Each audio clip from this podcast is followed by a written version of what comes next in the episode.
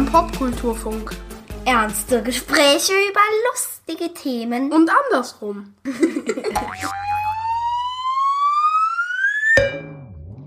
Hallo, liebe Menschen, willkommen zu einer neuen Ausgabe des Popkulturfunks. Diesmal geht's um das Gute in der Popkultur. Wir erzählen von guten Vampirjägerinnen, aufrechten Rebellinnen, ritterlichen Jedi und Ted Lasso. Ursprünglich wollte ich eigentlich eine Folge über das Böse machen und dann habe ich diese Serie gesehen. Denn über das Gute zu reden ist tatsächlich irgendwie dringlicher, finde ich, und schöner. Weil es gleich im Talk sehr viel um Ted Lasso gehen wird, hier kurz ein paar Worte dazu für alle, die ihm bisher noch nicht rettungslos verfallen sind. Ted Lasso ist ein amerikanischer Footballcoach, der plötzlich einen englischen Fußballverein trainieren soll. Seine völlige Ahnungslosigkeit gleicht er aus durch unerschütterlichen Optimismus, Herz und Entschlossenheit. Engagiert hat ihn Rebecca, die den Club in einem Scheidungsverfahren ihrem Ex abgetrotzt hat. Rupert hat sie jahrelang betrogen und am Ende öffentlich gedemütigt, um das soll er büßen. Und dazu dient der natürlich ahnungslose Ted Lasso. Die Serie um den ungeheuer liebenswerten, dampfplaudernden, wortwitzelnden Coach gab den Ausschlag, über das Gute in der Popkultur zu sprechen natürlich mit einem Gast. Und das ist in dieser Folge Dominik Hammes, den ihr sicher von sehr vielen, sehr guten Podcasts kennt. Nicht zuletzt Radio Nukular. Und jetzt geht's los. Okay, pass auf. Dann äh, klicke ich jetzt auf Start Recording. 3, 2, 1. So, jetzt läuft's. Okay, Dominik, bist du bereit für die Runde? Bereiter werde ich heute nicht mehr. Okay, dann los. Jar Jar Binks oder Ned Flanders? Ned Flanders. Facebook oder die FIFA? Facebook. Das ist echt schwer. Grüner oder schwarzer Tee? Schwarze. Echt? Ja, ja, also ich, ich trinke ja wirklich über die ganze Bandbreite, aber an mengenmäßig trinke ich am meisten schwarzen. Ja, siehst du, bei mir ist es eher grüner, aber also schwarzer immer nur mal so zwischendurch, aber na gut. Vegane Marshmallows oder Lakritz? Vegane Marshmallows. Ich hasse Lakritz. ja, ich, das ist widerlich, das Zeug. Ronaldo oder Jamie Tart? Jamie Tart. Ja, das hätte ich auch gesagt. Also ich weiß über Ronaldo gerade genug, dass ich ihn eh nicht nehmen möchte und über Jamie Tart weiß ich sehr viel und äh, der hat ja immerhin äh, nur charakterlich äh, offensichtliche Schwächen und äh, bemüht sich. Ja, also Ronaldo hätte ich früher auch einfach nur höchstens als vielleicht ein bisschen latenten Poser und guten Fußballer ähm, mhm. einsortiert seit ich Football Leagues gelesen habe, offen gestanden, äh, hat sich mein Bild da noch mal ein bisschen verändert zum Negativen hin. Mhm.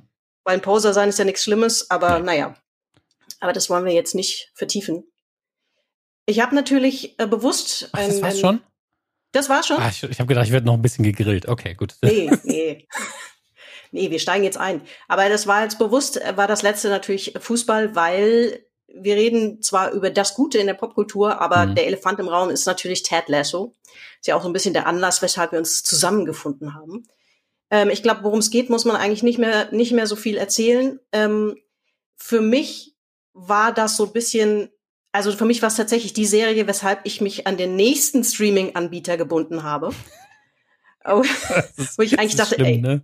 wirklich, jetzt ist gut das mache ich jetzt nicht mehr. Das hat mich auch alles erstmal nicht so verlockt, was da rauskam. Und dann haben mir ein paar Leute gesagt, ja, wirklich Ted Lasso, das ist wirklich einfach schön. Sich abends hinzusetzen, das zu gucken, das tut einfach gut. Ja, und Apple TV Plus, muss man sagen, hat ja sehr wenig im Angebot, aber wenn jeder andere äh, Anbieter die Qualität halten würde im Schnitt, was fast ja. nicht geht, dann wären wir alle so, ich weiß gar nicht, was ich alles noch gucken soll, weil wenn Netflix mit den ganzen Eigenproduktionen diese Qualität halten würde, ähm, das wäre beachtlich und Ted Lasso ist also ich beschäftige mich im Moment jede Woche damit, sehr intensiv. Also nicht nur, weil es jede Woche eine neue Folge gibt, sondern weil ich die auch jedes Mal bespreche und dann gucke ich die Folge dreimal mindestens pro Woche.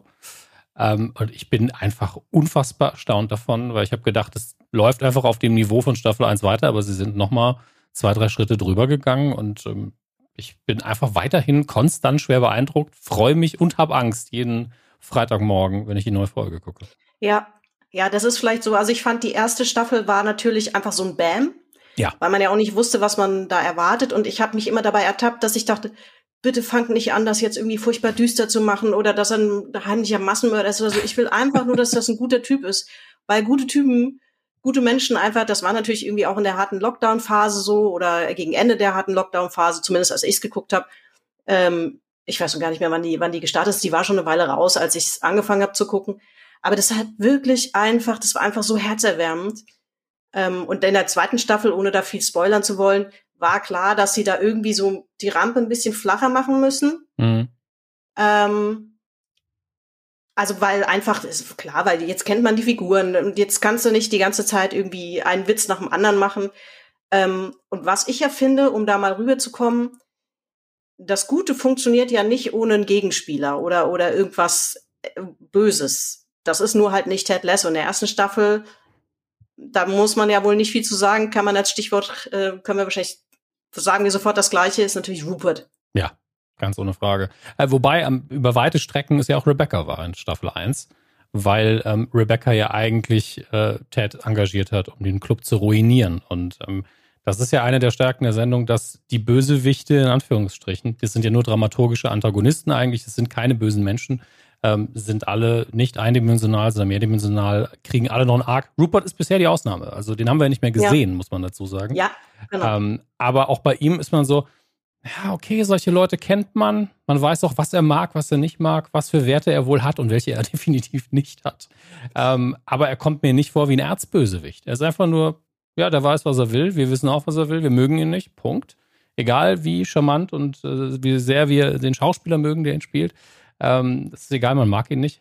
Und bei Rebecca bekommt man ja immerhin diesen Moment und spoilern wollen wir ja offensichtlich überhaupt nicht. Ähm, Möglichst wenig. Ja. Also ich glaube, man kann sie vermeiden, aber halt. Ein, ein vermenschlicheren Moment. Also wo man nicht mehr sagt, sie ist die Böse, sondern sagt, ah, okay, alles klar, wir haben hier äh, tatsächlich für diese Figur auch eine Wandlung und eine Entwicklung vor uns und nicht so, sie ist immer der Gegenspieler. Und Staffel 1 ist es Rupert. Aber ich glaube, du wolltest auf was hinaus, dass es in Staffel 2 vielleicht noch fehlt, oder? Nee, eigentlich gar nicht. Also ich finde tatsächlich, dass Rebecca von Anfang an gar nicht so böse ist oder dass man da mhm. relativ schnell merkt, okay, die, die hat, ähm, die hat das größte Potenzial. Also die, die, die merkt ja auch selbst relativ schnell, dass ihr Umfeld natürlich von Ted total eingenommen ist, weil er natürlich einfach wahnsinnig äh, charmant, witzig und gleichzeitig aber so herzensgut wirkt. So, mhm. das geht ja auch an ihr relativ schnell nicht spurlos vorüber. Und Rupert, das ist, wie du schon sagst, ich auch so, dem hat man bislang noch nicht viel zugestanden an Spielraum das ist, es gibt eine Szene, die wahnsinnig grausam ist. Da möchte man ihn einfach auch direkt erschießen für, äh, also ich jedenfalls. Ähm, das möchte ich auch, wie gesagt, nicht spoilern, weil das ist schon, also das erzählt dann schon ziemlich viel. Da finde ich ihn extrem unangenehm.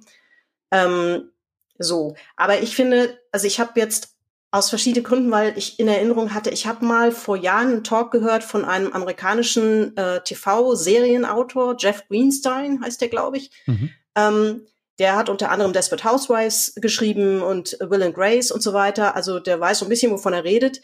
Und was mir da sehr hängen geblieben ist, was er erzählt hat, war so, dass man extreme Charaktere, und zwar egal in welche Richtung, dass man darauf achten muss, dass die nicht zu eindimensional sind oder dass die nicht nur böse oder nur gut sind, weil mhm. die dann schnell zur Karikatur werden. Die verlieren, das gilt für die Bösen genauso wie die Guten eben, die verlieren sonst eine gewisse Glaubwürdigkeit auch. Und das ist mir bei Rupert auch aufgefallen. Der hat natürlich noch keine Chance gehabt zu zeigen, ob er, also ich meine, kein Mensch ist ja wirklich, wirklich von Grund auch böse. Das haben alle haben so ein bisschen so einen kleinen Kern in sich theoretisch, aber mhm. eigentlich will ja auch niemand, sowohl in der Geschichte als auch in der Realität, wenn wir mal über das Gute an sich reden, eigentlich will doch niemand, dass man von ihm sagt, dieser Typ oder diese Person mhm. ist grenzenlos böse. Also ein paar Leute, die pathologisch wirklich einen neben sich laufen haben, die vielleicht schon, aber das ja. ist ein Fall für einen Therapeuten. Aber die meisten Menschen treten ja höchstens vielleicht die Flucht nach vorne an, aber im Grunde genommen will ja doch jeder gemocht werden. Ich glaube aber, dass wir das bei Rupert auch ganz klar sehen. Ich meine, er behandelt seine sehr junge Freundin sehr gut, soweit wir es sehen. Behandelt er die neue Freundin gut. Ähm, und er genießt es, von den anderen Fans gemocht zu werden. Also man sieht das schon, dass er halt so ein bisschen mit zweierlei Maß misst. So, ihr seid gegen mich, ihr seid mir egal ihr seid für mich, also ähm, bereite ich euch so ein bisschen den Hof. Ähm, das ist alles verständlich, aber du hast absolut recht. Es gibt keinen Grund, ihn zu mögen. Ja, wenn man nicht gerade sagt, alles, was zählt, ist der Verein. Ja, e-, egal welcher Verein das ist. Also man muss schon eine sehr engstirnige Perspektive haben, um zu sagen, Rupert ist hier die positive Figur. Ich habe auch von niemandem gehört, der das gesagt hat. Also das würde mich schwer überraschen. Ähm, ja. Aber es ist die, die Frage der Zeit. Also wir haben auch in Staffel 2 ein paar Figuren, die halt bisher fast gar nicht vorgekommen sind. Die Mutter von Rebecca taucht zum Beispiel auf. Und die ist das, was man am ehesten noch sagen könnte, die wirkt so ein bisschen wie ein Klischee und ein Witz bisher, weil wir nur drei Charaktereigenschaften von ihr haben. Aber sie hatte ja auch noch überhaupt keine Zeit, was zu entwickeln. Das kommt ja auch dazu. Ja, und ich finde, man sieht halt, ich habe das nicht nachgelesen, weil ich offen gestanden auch gar nicht wissen wollte. Ich glaube, es gab auch durchaus ein bisschen Kritik an der zweiten Staffel Ted Lasso jetzt, da würde nicht viel passieren und so weiter. Aber ich halte für, ich halte das für Käse, weil du kannst nicht nach der ersten Staffel so weitermachen. Du musst den Figuren, eine, du musst ihnen eine Atempause gönnen. Und ich finde, man merkt ja jetzt relativ schnell, das finde ich auch sehr smart, als jetzt eben diese Sportpsychologin dazukommt, mhm. die ihn sofort ein bisschen abkocht, wo sein Charme nichts ausrichtet. Und erst da merkst du ja, okay, unter dieser, unter diesem Dampfplauderer, der überspielt natürlich auch einiges. Natürlich, das hat man natürlich auch in der ersten Staffel schon andeutungsweise gesehen. Natürlich mhm. hat auch der so seine inneren Dämonen und der kann auch mal ein bisschen giftig sein. Oder vielleicht nicht nur nett. Aber das, ähm, ja, das finde ich, bereiten die gerade so ganz gut vor. Zum Zeitpunkt unserer Aufnahme sind wir ja noch nicht ganz durch. Nee, wir ähm, haben noch vier Folgen. Kommt noch ein bisschen was. Äh, und ja, ich, ähm, ich bin auch sehr gespannt und hoffe auch immer nur, dass das, dass, aber ich glaube, ich habe ein gewisses Vertrauen zu den Autoren, weil ich habe das Gefühl, oder den Autorinnen, dass, ähm, dass die schon einen ganz guten Job machen. Also, dass sie diese Dramaturgie schon fein, fein bauen und sich da hoffentlich auch nicht von irgendwelchen Leuten, die dann meinen, sie hätten die Dramaturgie erfunden, vor sich herscheuchen lassen. Aber da, gut, das ist ja eh schon alles äh, im Kasten, von daher können sie auch schlecht. Ja, also über Dramaturgie muss man da im weitesten Sinne auch nicht, nicht reden, weil immer wenn ich an meine Uni-Zeit zurückdenke und dann irgendwann hat ein Dozent wirklich mal diesen wichtigen Satz gesagt, ja, was wir hier besprechen, ist natürlich deskriptiv, nicht normativ das ist eine Sache, die einfach vielen komplett abgeht, dass das, was man in der Regel lernt, nicht heißt, das muss man so machen. Da ist man nur daran gewöhnt, dass es so ist. Und äh, wenn es anders funktioniert, funktioniert es anders eben auch. Ähm, das sträuchen immer wieder mal ganz gerne ein. Erstens klingt es schlau, zweitens ist es wahr. Ähm, und, und ähm, was hier die angeht, den Vorwurf, es passiere nicht viel. Ähm, das kommt drauf an, was man denn haben möchte. Ich finde, äh, es passiert unfassbar viel, was die Charaktere angeht. Es sind ganz wichtige Momente drin ganz viele Entwicklungen und für jede Figur, die im Vordergrund steht, in der jeweiligen Folge passiert unsäglich viel sogar. Es sind ganz viele entscheidende kleine Momente dabei und auch größere. Ähm, ich glaube tatsächlich, dass man sagen könnte, dass die Weihnachtsfolge bisher die schlechteste war. Das aber nur, wenn man keinen Bock auf Weihnachten hat. Weil wenn man es der Folge den Weihnachtsbonus gibt und sagt, ja, ich gucke das aber halt gerne, wenn es so ein bisschen unlogisch ist und das Weihnachtsgefühl im Vordergrund steht, dann ist die toll wenn man diese Brille nicht aufziehen kann, dann hat sie natürlich so ein paar Momente, wo man denkt, okay, ist einfach nur Anspielung an Anspielung an Anspielung und äh, irgendwie passt das nicht ganz rein, aber es ist halt einfach eine Weihnachtsfolge. Das ist wie eine Musical-Folge. Da schalte ich einfach als Zuschauerin einen völlig anderen Gang. Und ähm, ansonsten jede Folge bisher besser als die davor. Das ist bemerkenswert. Ja, ich finde auch, dass sie, also ich habe den Eindruck, dass sie schon sehr genau wissen, was sie tun da dramaturgisch. Ich meine, wenn man ein anderes Beispiel sich anguckt, äh, schon ein bisschen älter, Breaking Bad, da haben sie es ja im Prinzip umgekehrt gemacht. Da hat die erste Staffel diese ganz flache, eher öde Rampe gebaut, was echt ein hohes Risiko war. Mhm. Und erst mit der, ich glaube, das hatte ja auch nur sieben Folgen, die erste Staffel oder sowas, sieben oder acht. Und erst so mit der letzten Stalbe, äh, mit der letzten Folge der Staffel hat das dann so ein Bam gehabt. Da war es auf einmal da. Vorher musst du dich da echt ein bisschen durchquälen. Und auch das hat Jeff Greenstein ähm, in dem Talk ganz gut erzählt. Gemeint, die, ähm, ja, also die, die haben das natürlich auch bewusst gemacht, trotz des Risikos, weil sie das Gefühl hatten, sie wollen halt auch die Geschichte erzählen, wie jemand, der eigentlich gut ist. Denn das ist eigentlich ein guter Typ, Walter White. Mhm. Wie der böse wird, was man ja auch eher selten macht so rum. Das ist ja meistens, erzählt man die Geschichte anders. Ähm, das jetzt nur äh, als Beispiel am, am Rande, weil ich das Gefühl hatte, dass, dass diese dramaturgische Frage durchaus entscheidend ist. Ja, absolut. Ähm, ich meine, wir bewegen uns jetzt gerade auch bei einer Serie, die sehr untypisch ist, wenn man so die letzten 10, 15, vielleicht sogar 20 Jahre anguckt. Wir hatten ja wirklich ein, eine hohe Phase von, oder eine hohe Phase, was ein Quatsch, eine sehr intensive Phase mit sehr vielen Antihelden und Leuten, die eigentlich sich wie Arschlöcher benommen haben. Also ich habe Dr. House bestimmt fünfmal geguckt, weil ich es sehr genieße, äh, weil es ein Procedural ist, aber die Figuren cool sind und äh, tatsächlich in den letzten Staffeln auch da das Writing wieder unfassbar gut ist in meinen Augen und weil Hugh Laurie das einfach perfekt macht. Aber es ist einfach kein netter Mensch. Also Hugh Laurie spielt eigentlich ein Arschloch zu 99 Prozent, aber ein charmantes Arschloch, dem man viel verzeiht, weil er ein Genie ist. Und das sind Charakter, Charaktertypen gewesen, die haben wir da sehr, sehr häufig gehabt in den letzten Jahren. Und jetzt sind wir bei Ted Lasso angekommen, der einfach ein netter Mensch ist, der nett sein will, der will, dass es allen gut geht und natürlich selber Probleme hat. Und vor 10, 15 Jahren hätte, glaube ich, jeder gesagt, das klingt langweilig. Ja. Ja, da sagst du was, das ist mir tatsächlich noch gar nicht so aufgefallen. Es stimmt, wir haben eine ganze Menge solcher, solcher Charaktere in den letzten Jahren gesehen. Ähm, Game of Thrones ist auch noch so ein Beispiel, was mir eingefallen ist, wo, wo man vielleicht sagen kann, ähm, wo dieses Gut und Böse, finde ich, gut durchdekliniert wird, weil auch da, also ich muss dazu sagen, ich habe nicht die Serie gesehen, ich habe die Bücher gelesen. Das heißt, ich habe keine Ahnung, wie das ausgeht. Mhm. Ich werde diese Serie auch nicht gucken, weil ich schnell festgestellt habe, das funktioniert nicht mehr, weil er teilweise ganze Geschichten oder Biografien auf andere Personen überträgt. Man dreht durch. Also ich, also als jemand, der die Bücher gelesen hat, ich warte also drauf, dass dieser Typ endlich mal ein weiteres Buch schreibt. Mit dieser Vorrede, was ich da sagen wollte, war, dass ich natürlich, ich glaube, dass die Serie das wahrscheinlich auch nicht schlecht macht. Aber das, in dem Buch merkt man wirklich, wie wahnsinnig viel Zeit der sich für Figuren lässt. Es gibt auch Figuren, die tauchen ein ganzes Buch lang praktisch nicht auf. Und dann äh, vergisst du schon fast, wer war das denn noch gleich um Himmels Willen, was eigentlich eine Hauptfigur in der Serie ist. Und Queen Cersei zum Beispiel, die man am Anfang auch eher einsortieren würde als fürchterliche Person. Also sie ist mhm. wirklich einfach schrecklich und äh, die hat überhaupt nichts Gutes im Sinn. Die gewinnt aber dann tatsächlich auch, weil man irgendwann merkt, so, die hat gar keine andere Wahl.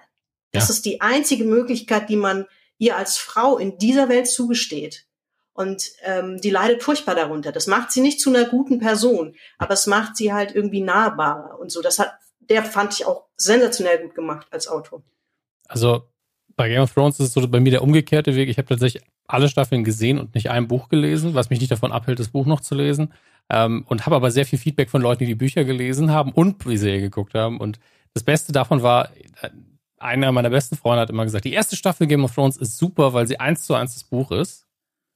Und da hat er sich so gefreut auf Staffel 2 und hat dann ganz schnell gemerkt, oh je, jetzt haben sie aber einen anderen Weg eingeschlagen. Und das Schlimme daran ist, ich finde Staffel 2 ist tatsächlich die unterhaltsamste ähm, äh, die sie gemacht haben. Zwei und drei gehören zum stärksten, was da als Serie funktioniert. Aber auch die Serie profitiert, glaube ich, davon, dass es die Bücher gibt, weil die Charaktere mit das Stärkste an der Sendung sind. Und ohne die würde es auch nicht funktionieren, weil die Dramaturgie ist für eine Serie ja komplett chaotisch. Ähm, ja, das ist Wahnsinn. Ja. Die Zeitabläufe allein sind der totale Horror. Ja, also dass das überhaupt so lange so gut funktioniert hat, muss man ja im Nachhinein, war es wahrscheinlich das den Aufschrei nach dem Staffelfinale damals mitbekommen, äh, nach dem Serienfinale. Äh, muss man sich ja freuen, dass das so gut geklappt hat, sehr lange. Auch mit der Nachgeschichte, dass die Macher überhaupt keinen Plan hatten die Hälfte der Zeit und gesagt haben, das überlassen wir dann den, den Regisseuren von den einzelnen Folgen und den Autoren der einzelnen Folgen. Wir haben eh keine Ahnung. Schon eine Ansage, aber ein Problem, das irgendwie in den letzten Jahren immer häufiger hervorkriegt, dass Leute danach sagen, wir hatten gar keinen Plan, wie das laufen soll siehe Star Wars, siehe Picard, erste Staffel, da hat man ja genau das gleiche gesagt, hm, aber dann beim nächsten Mal nehmen wir uns mal vor, dass wir wissen, wo wir ankommen, bevor wir loslaufen. Okay, ich meine, das sind Profis eigentlich in ihrem Bereich, ja. aber gut. Also ich hätte mich das nicht getraut, glaube ich. Ja, ich glaube, ich verlinke auf jeden Fall nochmal den Artikel. Das waren 100 Jahre, also es ist ein sechs Jahre alter Blogpost, den ich da geschrieben habe. Ein wahnsinnig langer Artikel, sowas macht man heute gar nicht mehr. Ach doch, mach, Aber, mach. Aufmerksamkeitsspann. Also wenn es für dich zeitlich passt, schreib bitte lange Artikel. Ja, ich muss, muss das mal wieder machen. Und da habe ich es wirklich gemacht, weil ich total fasziniert war. Das ist unglaublich spannend, wenn du sozusagen in so ein Labor reingucken kannst, wie so eine Serie entsteht. Also ich wusste zum Beispiel halt auch gar nicht bei vielen Serien, wie die entstehen mit diesen ähm, Single-Camera, Multicamera-Shows. Und das hat er super erklärt.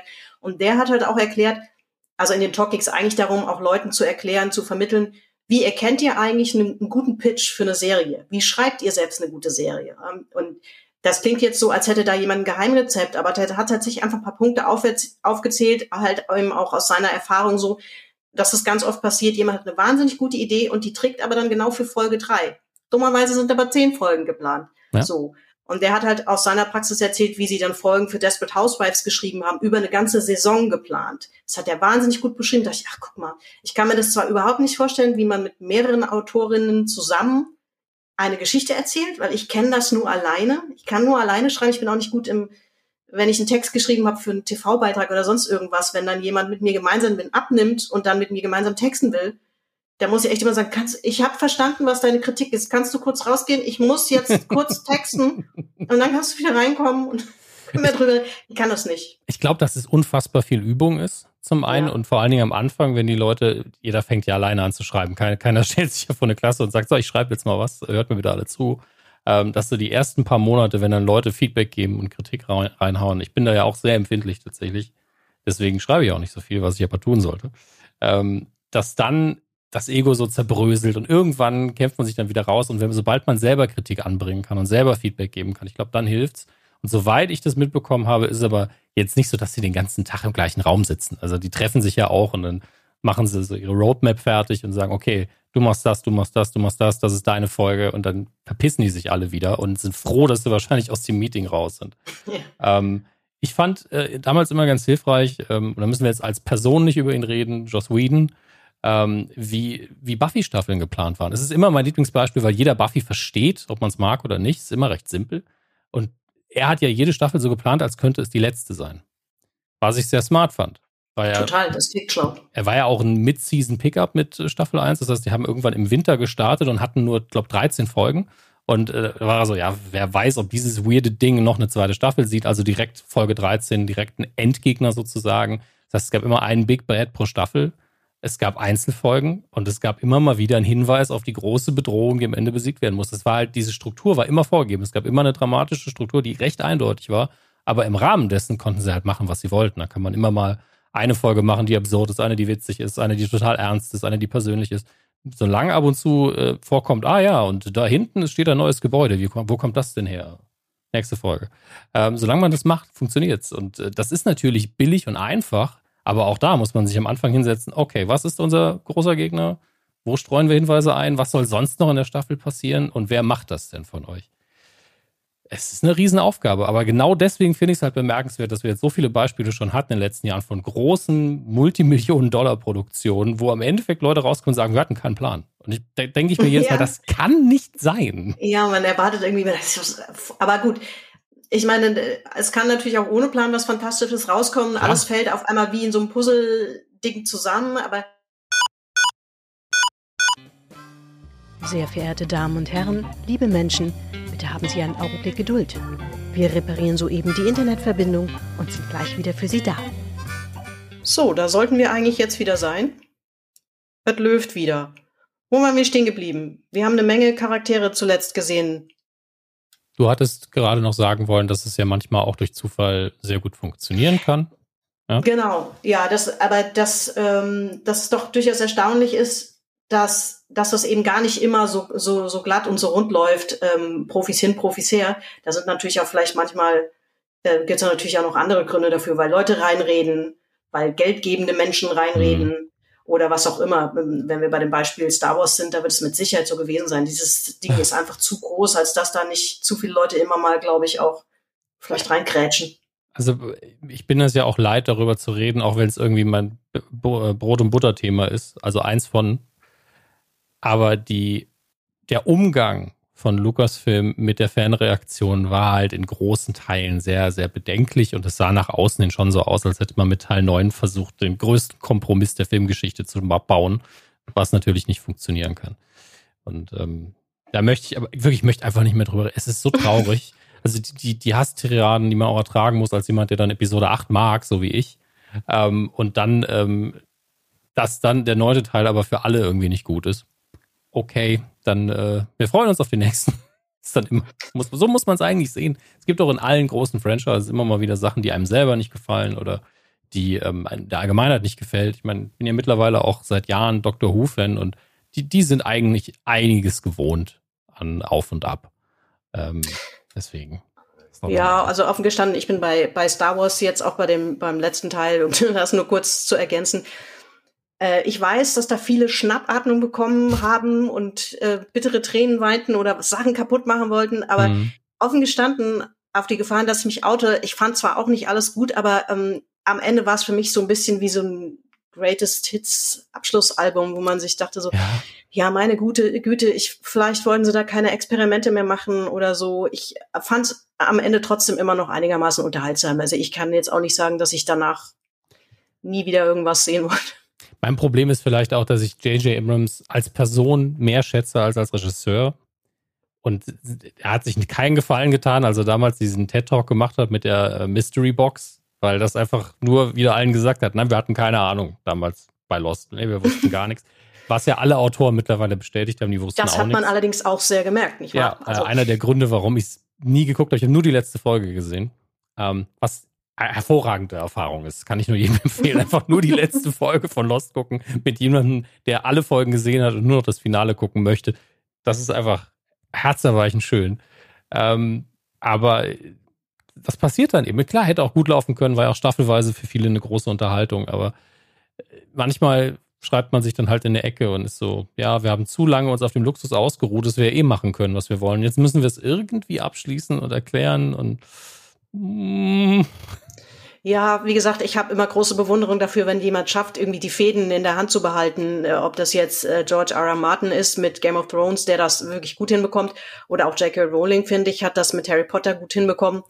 Ähm, Gibt ja das Dokument, wo sie das über Jahre skizziert ja. hat und geplottet hat vorher. Ich meine, Plotten ist ja was, was viele Leute, die kreativ schreiben, hassen, weil es einfach sich so strikt und fest anfühlt und man eigentlich gerne im Moment schreibt.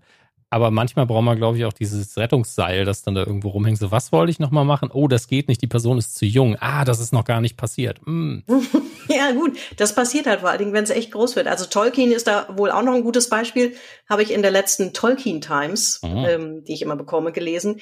Der hat sich wohl auch wahnsinnig, also leicht obsessiv mit seiner Welt beschäftigt und war halt immer versucht, Dinge zu lösen, wenn ihm aufgefallen ist, das klappt irgendwie nicht. Aber dafür brauche ich jetzt eine Erklärung. Das kann ich auf gar keinen Fall weitermachen.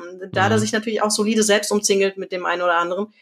Ähm, naja. Ma Martin hat ja den Vorteil von seiner Fanbase, also ähm, und von Mitarbeitern, ähm, die alles nochmal gegenchecken. Also ich habe irgendwann mal ein Interview gesehen, da hat er gesagt, ja, also manchmal schreibe ich halt so Sachen, also die, die, die Wache äh, bei der Wall geht einfach raus und ein paar machen Patrouille, wer geht mit? Ja, der, der und der. Und dann schreiben sie da Leute ihn zurück, du hast mir gestern das Kapitel geschickt, äh, den hast du schon umgebracht, den kannst du nicht mehr auf Patrouille schicken.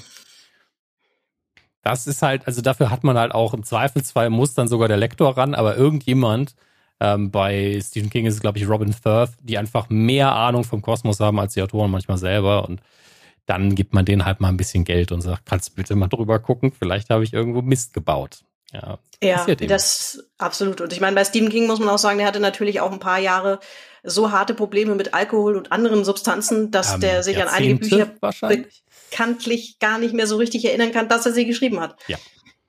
Ähm, und das erklärt vielleicht auch das eine oder andere Merkwürdige. Also S zum Beispiel, das lese ich gerade nochmal, das ist äh, wirklich exakt gestern, glaube ich, am 15. September, wir haben heute den 16. September. 35 geworden, ne? Es ist 35 geworden. Ähm, ich habe auch jetzt erst festgestellt, dass es tatsächlich erst seit 2011 eine Übersetzung gibt, die tatsächlich das Original ist. Davor war das wohl ein bisschen chaotisch. Okay. Weil er ähm, wohl, nachdem die deutsche Übersetzung fertig war, an der Originalausgabe nochmal rumgeschraubt hat. Typisch. Und dann, das würde man heute wahrscheinlich nicht mehr machen, aber damals hat man das deutsche Buch dann rausgebracht und dann hat man sich glaubt, möglicherweise, da kenne ich mich nicht so aus in, auf dem Gebiet, aber vielleicht haben damals auch ÜbersetzerInnen, ähm, ich glaube, es war eine Übersetzerin, ähm, andere Entscheidungen getroffen, etwas freiere. Die haben dann manche Sachen offenbar auch einfach weggelassen oder hatten das Gefühl, das passt da irgendwie nicht rein oder das kann man nicht erklären, keine Ahnung. Also das muss schon noch an, an Stellen anders sein. Jetzt habe ich mir tatsächlich noch mal das, äh, Taschenbuch mit der, der, letzten aktualisierten Übersetzung besorgt. Mal gucken, mir was auffällt. Aber es ist schon so lange her, dass ich das das erste Mal gelesen habe. Das kriege ich wahrscheinlich auch nicht mehr zusammen. Übersetzungen sind eh ein spannendes Thema tatsächlich. Also wegen Tolkien gibt es ja auch drei Übersetzungen, glaube ich, mittlerweile. Die ja. alte, die, die, die danach kam und dann die Mischvariante, weil sie nicht wollten, dass Sam äh, Frodo irgendwie Chef nennt. Ähm, und dann, äh, ich kenne die Geschichte, eine Anekdote vom guten Freund tatsächlich. Einer seiner Bekannten hat nämlich als Übersetzer gearbeitet, äh, ganz frei und hat, ich glaube, finnischen Krimi oder so übersetzt und hat dann beim Schreiben einfach gesagt, die Figur ist unnötig, die lasse ich weg. Und das war, als es dann aufgefallen ist, haben die aber gesagt, oh, aber die Übersetzung ist so gut, das ist so konsequent, finden wir eigentlich gut, machen wir weiter mit dem Mann. Aber ich, ich finde, das ist halt so eine Sache, wo ich als Übersetzer, glaube ich, nicht die Eier hätte, eine ganze Figur wegzulassen, egal wie unnötig ich sie finde. Ja, nee, das ist, finde ich, auch in der Tat schwierig. Ähm, es wäre jetzt natürlich, kann man auch sich noch eine, lange drüber sprechen, denn auch das ist natürlich ja. äh, das personifizierte Böse, was ein Gegenspieler braucht, was in dem Fall halt ja die Kinder sind. Mhm. Ähm, aber da, ich weiß nicht, da muss man, glaube ich, gar nicht so viel zu erzählen. Ich, ähm, was ich spannender finde, ist bei so gut gegen böse Aufeinandererzählungen ist sowas, was jetzt auch ja gerade noch mal in der neuen Serie erschienen ist, wo ich offen gestanden noch nicht reingeguckt habe, Masters of the Universe. Ihr habt gerade eine Folge darüber gemacht das ist ja eigentlich auch so ganz simpel gestrickt, was, ja. was das angeht, ne? Also historisch betrachtet, ich bin, ich habe ja die Zeichentrickserie in den 80ern geguckt, ich war ja genau Zielgruppe vom Alter her. es war wirklich das Billigste vom Billigen, was gut gegen Böse anging. Man darf ja auch nicht vergessen, dass der Ursprung im Spielzeug lag, bevor die Serie ja. kam. Das darf das man Das wusste ich tatsächlich auch lange nicht. Ich kannte nur diese Serie und dass das ursprünglich reine Actionfiguren waren, das wusste ich auch gar mhm. lange nicht. Also ich jetzt auch nochmal nachgelesen. Das ist aus kreativer Perspektive sehr interessant. Also die, die Designs haben gestanden und dann haben sie ein Autorenteam gesucht und gesagt, so, das sind die Figuren. Ja, was können die? Wer sind die? Wie heißt die? Wissen wir nicht. Macht ihr das. Und das finde ich einerseits krank und krass und andererseits für die Kreativen eigentlich eine geile Aufgabe irgendwo. Und ich, ich finde, in den Nebenfiguren haben sie auch tolle Sachen gemacht, aber He-Man und Skeletor sind wirklich, der eine sieht einfach aus wie ein Totenschädel. Der andere sieht halt, hm, da muss man ja auch sagen, so ein bisschen gefährlich aus mit blonden und blauen Augen, aber ist halt einfach prototypisch positiv besetzt von der Farbpalette her, auch wenn das ein bisschen kritisch ist, muss man leider sagen. Aber die ja, haben aus auch, heutiger Sicht ein bisschen schwierig. Ja, aber die haben auch alle die gleichen Körper. Also wenn ihr die Figuren nebeneinander stellt, die haben alle die gleichen Muskeln. Das ist austauschbar. Die sind unterschiedlich angemalt, anderer Kopf drauf, fertig. Aber das war von Anfang an immer Puppentheater, gut gegen böse, bam, bam, bam, gegeneinander gehauen. Und dazwischen hat dann Orko war irgendwie tollpatsch und es war ganz witzig und ja, das ist halt so Stereotyp. Viel mehr ging da nicht. Und jetzt die Neuauflage, sowas wächst ja über die Zeit. Es gab ja ganz viele Comics und lauter Kram, den ich auch nicht konsumiert habe. Aber dann wird es komplexer, weil die Leute halt irgendwann auch als auf Autorenseite sagen, ich kann nicht immer nur schreiben, Skeletor hat einen bösen Plan, He-Man taucht auf und vermöbelt ihn. Das ist halt irgendwann öde. Deswegen mache ich mal XYZ und dann entsteht da eine größere Welt. Und äh, tatsächlich ist es so, dass die neue Serie, glaube ich, sehr viel Bezug auf diese Comics nimmt und das einfach ausstaffiert und das macht Spaß. Also es ist natürlich immer noch kein intellektuelles Meisterwerk, aber ich finde es wirklich gut. Also ich entferne mich da jetzt auch, auch da sehr gerne wieder von der Kontroverse. Das ist nicht mehr mein He-Man von früher. Das möchte ich auch nicht nochmal durchkauen müssen. Ähm, ist aber in meinen Augen einfach besser geworden. Ist auch die bessere Sendung. Naja. Naja, es ist ja auch generell so, dass das heute, heutiges Erzählen einfach komplexer ist. Das entwickelt sich ja auch weiter. Man kann ja nicht einfach so tun, als das sehe ich ja schon so. Ich bin auch immer sehr fasziniert, wenn Leute wieder so, zum Beispiel WoW Classic, ich, ähm, nur weil ich spiele das auch äh, World of Warcraft seit der Beta, aber ich wünsche mir ehrlich gesagt die erste Zeit jetzt nicht zwingend zurück, weil da war das aus heutiger Sicht, so, du liebe Zeit, was ein Stress manche Sachen waren. Du bist ja wahnsinnig. Also ich wüsste nicht, und so, so sehr ich dann die Zeit irgendwie mich gern dran zurückerinnere, wie, wie witzig das war, wie lange, wie viele Abende wir da bis zwölf gespielt haben und morgens todmüde in der Teeküche das nochmal durchgekakelt haben dann. Und so ich, also das Gefühl kommt ja nicht zurück, nur weil ich mit dem nee. gleichen bruchstückhaften Matchmaking-System wieder rumfummeln muss, wo ich Stunden brauche, um eine Gruppe zusammenzufinden. Also das. Also ich vergleiche es gerne mit, also vielleicht ein sehr deutscher Vergleich mit Autos. Aber wenn man sagt, aber wie wir damals nach Spanien gefahren sind mit dem alten Auto, ja, ohne Klimaanlage. Ohne Klimaanlage. Genau, ohne Klimaanlage, hat sau viel Sprit verbraucht, das Ding hat gestunken wie Sau, es war saugefährlich, hinten hatten wir gar keine Sicherheitsgurte. Ähm, das will ich so nicht nochmal. Wir können nochmal nach Spanien fahren, aber lass uns doch mit einem modernen Auto nach Spanien fahren. Wieder die gleichen Leute, aber sicher, kühl, sparsam. Das wäre doch mal ganz nett. Und äh, mit WoW sehe ich das genauso. Ich meine, es ist ja okay. Das ist ja eine Software. Wenn die Leute das wollen, sollen sie es kriegen. Ja, das war ähm, ja auch ganz, äh, war ja auch keine, keine dumme Entscheidung zu sagen, okay, wir machen, bringen das Classic raus, wer Lust hat und, und das ähm, Feeling so wieder haben will oder so. Ich habe dann offen gestanden aus nur so kurz reingespielt, dass ich gedacht habe, so, nee, also das, ist auch irgendwie absurd, wenn ich das jetzt schon so lange spiele, dann wieder da zurückzugehen. So, das muss jetzt irgendwie auch nicht sein. Nee. Aber, ähm, aber nochmal eine kleine Anekdote zu Masters of the Universe, weil ich das im Zuge der Vorbereitung äh, gelesen habe. Das, das fand ich irgendwie ganz witzig. Äh, George Lucas hat wohl den Mattel-Chef 1976 gefragt, ob der nicht die Actionfiguren für seinen Film herstellen wollte. Und da hat, und zwar für geschmeidige 750.000 Dollar. da hat Ray Wagner gesagt, nein. und sich dann ein kleines bisschen geärgert. Und dann ja. sind tatsächlich die ähm, Masters of the Universe so ein bisschen die Antwort darauf gewesen, so Gott, oh Gott, wir brauchen irgendeine gute Actionfigur. Die haben es dann halt umgekehrt gemacht. Statt erst einen Film zu machen, haben die dann äh, die Actionfiguren hergestellt und dann eine Serie. Aber das fand ich ganz witzig, weil das wusste ich halt nicht. Das war, habe ich irgendwo in einem Artikel dazu gelesen, zu irgendeinem Jubiläum. Was das Spielzeug angeht, ist meine Lieblingsanekdote immer noch, dass Mark Hamill irgendwie von jedem Star Wars Spielzeug bekommt er immer eins zugeschickt. Das hat er sich in irgendeinen Vertrag mal schreiben lassen in den 70ern. Und ich denke mir so, wo ist dieses Warenhaus? Aus Plastik. Also es ist ja mittlerweile bestimmt drei, vier Tonnen schwer, so groß wie eine Schule. Naja. Ja, ist die Frage, was er dazu zählt, ob er irgendwie, ob er jedes, jeden Artikel zählt, weil dann, dann wird's wirklich eng. Ja, also wenn es nur Luke Skywalker ist, ist es schon viel, aber wenn es ja. alles ist, dann ist das auch Millionen wert. mittlerweile. Haben Sie denn schon den Wookie-Schlafanzug? In allen Größen? In allen Größen natürlich hart, aber ich, das bezweifle ich und ich, keine Ahnung, das hat er selber mal erzählt und ging natürlich auch nicht in die Details, aber es ist einfach eine schöne Anekdote. Ich glaube, man will gar nicht die Wahrheit wissen.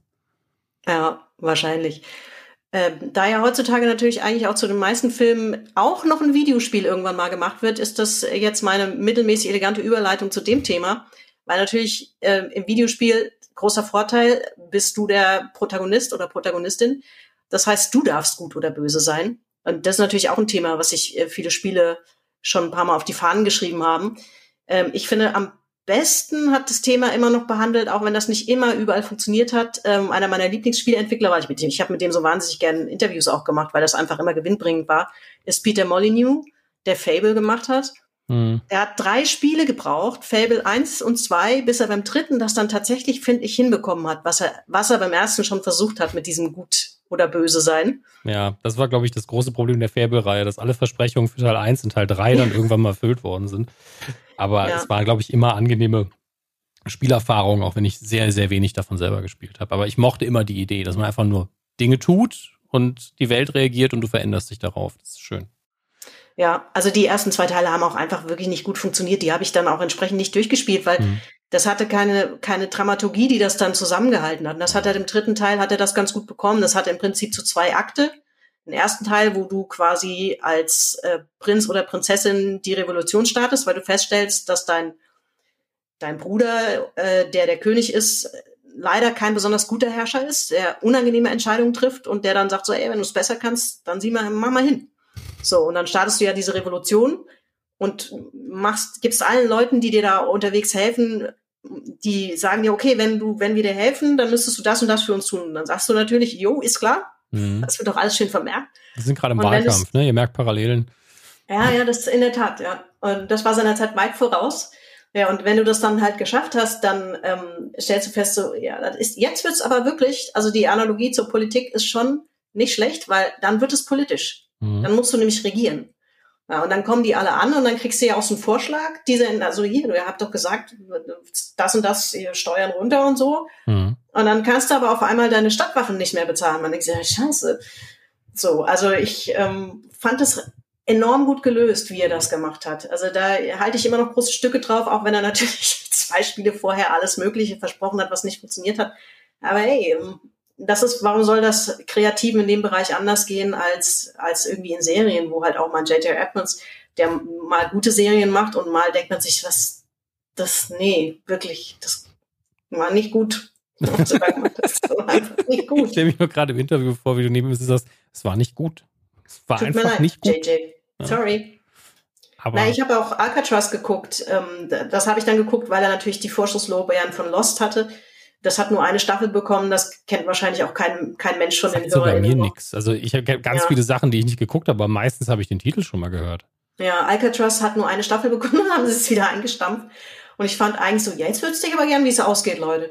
Die, die, da war die Idee, dass Alcatraz in diesem legendären Gefängnis, ähm, das war immer so ein Parallelmontage ein bisschen erzählt, dass in der Jetztzeit ähm, sind auf einmal Serienmörder von damals wieder aufgetaucht. Hm. Und äh, man wusste dann nur so, das war halt auch so eine Mystery-Serie. Irgendwas haben die damals gemacht, was sie jetzt quasi wieder einholt. So. Und das war eigentlich dann am Ende wollte man schon wissen, okay, das hat das schon so ein bisschen, hat man schon gemerkt, ich verstehe, wo, wo ihr da hin wollt mit. Ähm, es wäre schön, wenn ihr das zu Ende erzählt, aber wir werden es nie erfahren. Aber das offensichtlich war es auch, ist es so schlecht angekommen, dass man da auch keine Geduld hatte, obwohl er ja nun wirklich eine erfolgreiche Serie gemacht hat, wo man eigentlich mhm. vielleicht hätte sagen können, ja komm, Digga, mach halt fertig. Ja, aber Quoten sind König. Ja, ja, also die Chance hat man ihm da nicht gegeben. Ähm, ja, Black and White ist natürlich noch so ein Peter Molyneux-Spiel, wo er auch dieses Thema hatte. Ja. Wo ich es auch sehr schwierig fand, weil da war man ja ein Gott. Ähm, und hatte diesen Stellvertreter oder Stellvertreterin auf Erden, was eine Kreatur war. Ich glaube, was habe ich denn genommen? Ich glaube, ich hatte so ein, so ein Äffchen, so ein Riesenaffen. Den hat man dann irgendwie auf seine Bewohner da losgelassen. Es war ja so eine Mischung aus ja, Simulation und Adventure, irgendwie ein bisschen schwieriges Genre-Ding. Ähm, und diese, diese, diese Kreatur, man konnte, glaube ich, wählen zwischen einem Affen, einem Tiger und weiß ich gar nicht mehr, was das dritte war. so. Und das war so ein bisschen dein Stellvertreter. Also du hast ja diese riesen Hand gehabt, mit der du dann irgendwie auch so Bewohner durchschütteln konntest ja, und Häuser bauen und so. Seit Populus, glaube ich. Oh nee, Populus hatte noch einen Pfeil. Aber ich muss, ich habe an Dungeon Keeper gedacht, wo man ja definitiv ja. den Bösen spielt und wo man dann immer seinen Untergebenen auch noch eine Ohrfeige verpassen kann. Das fand ich immer sehr gut. Ähm, aber da war die Entscheidung klar. Bei Black and White war es ja wirklich die Frage, ähm, ja, wie gehe ich jetzt mit denen um? Ja, also zum Beispiel war es so, dass, ähm, dass man diese Kreatur eben auch erziehen musste. Und die war am Anfang ziemlich ungezogen. Also sie hat halt auch gerne Dorfbewohner gefressen. Ja, altes dann, Testament. Ja, man sollte man den, die halt einfach mit, mit diesem Mauszeiger, die dann zur Hand wurde, ähm, links und rechts eine Watsche verpassen. Aber dann fing das an zu weinen. Also entschuldige mal, das kann ich nicht. So kann ich nicht arbeiten.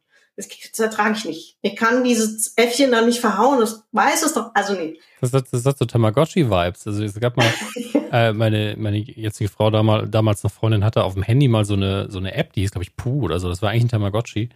Und irgendwann habe ich dann mal so, nach einem halben Jahr, wo sie es einfach nicht mehr aufgemacht hat, also es einfach vergessen, so, wie geht's eigentlich Puh? Oh Gott, dann hat sie es aufgemacht und es war so ein kümmerlicher Klumpen, aber so äh, äh, gezittert. Also leider oh Gottes war die direkte Assoziation von mir, okay, ein Heroinabhängiger auf Entzug, so sieht es gerade aus. Und dann kannst du halt nochmal waschen und füttern und, und aufpäppeln. Und finde ich halt, also, das ist mal eine Woche ganz spannend, sowas. Aber dann ist man so, das hat mich emotional, man muss sich ja überwinden, das nicht mehr zu tun.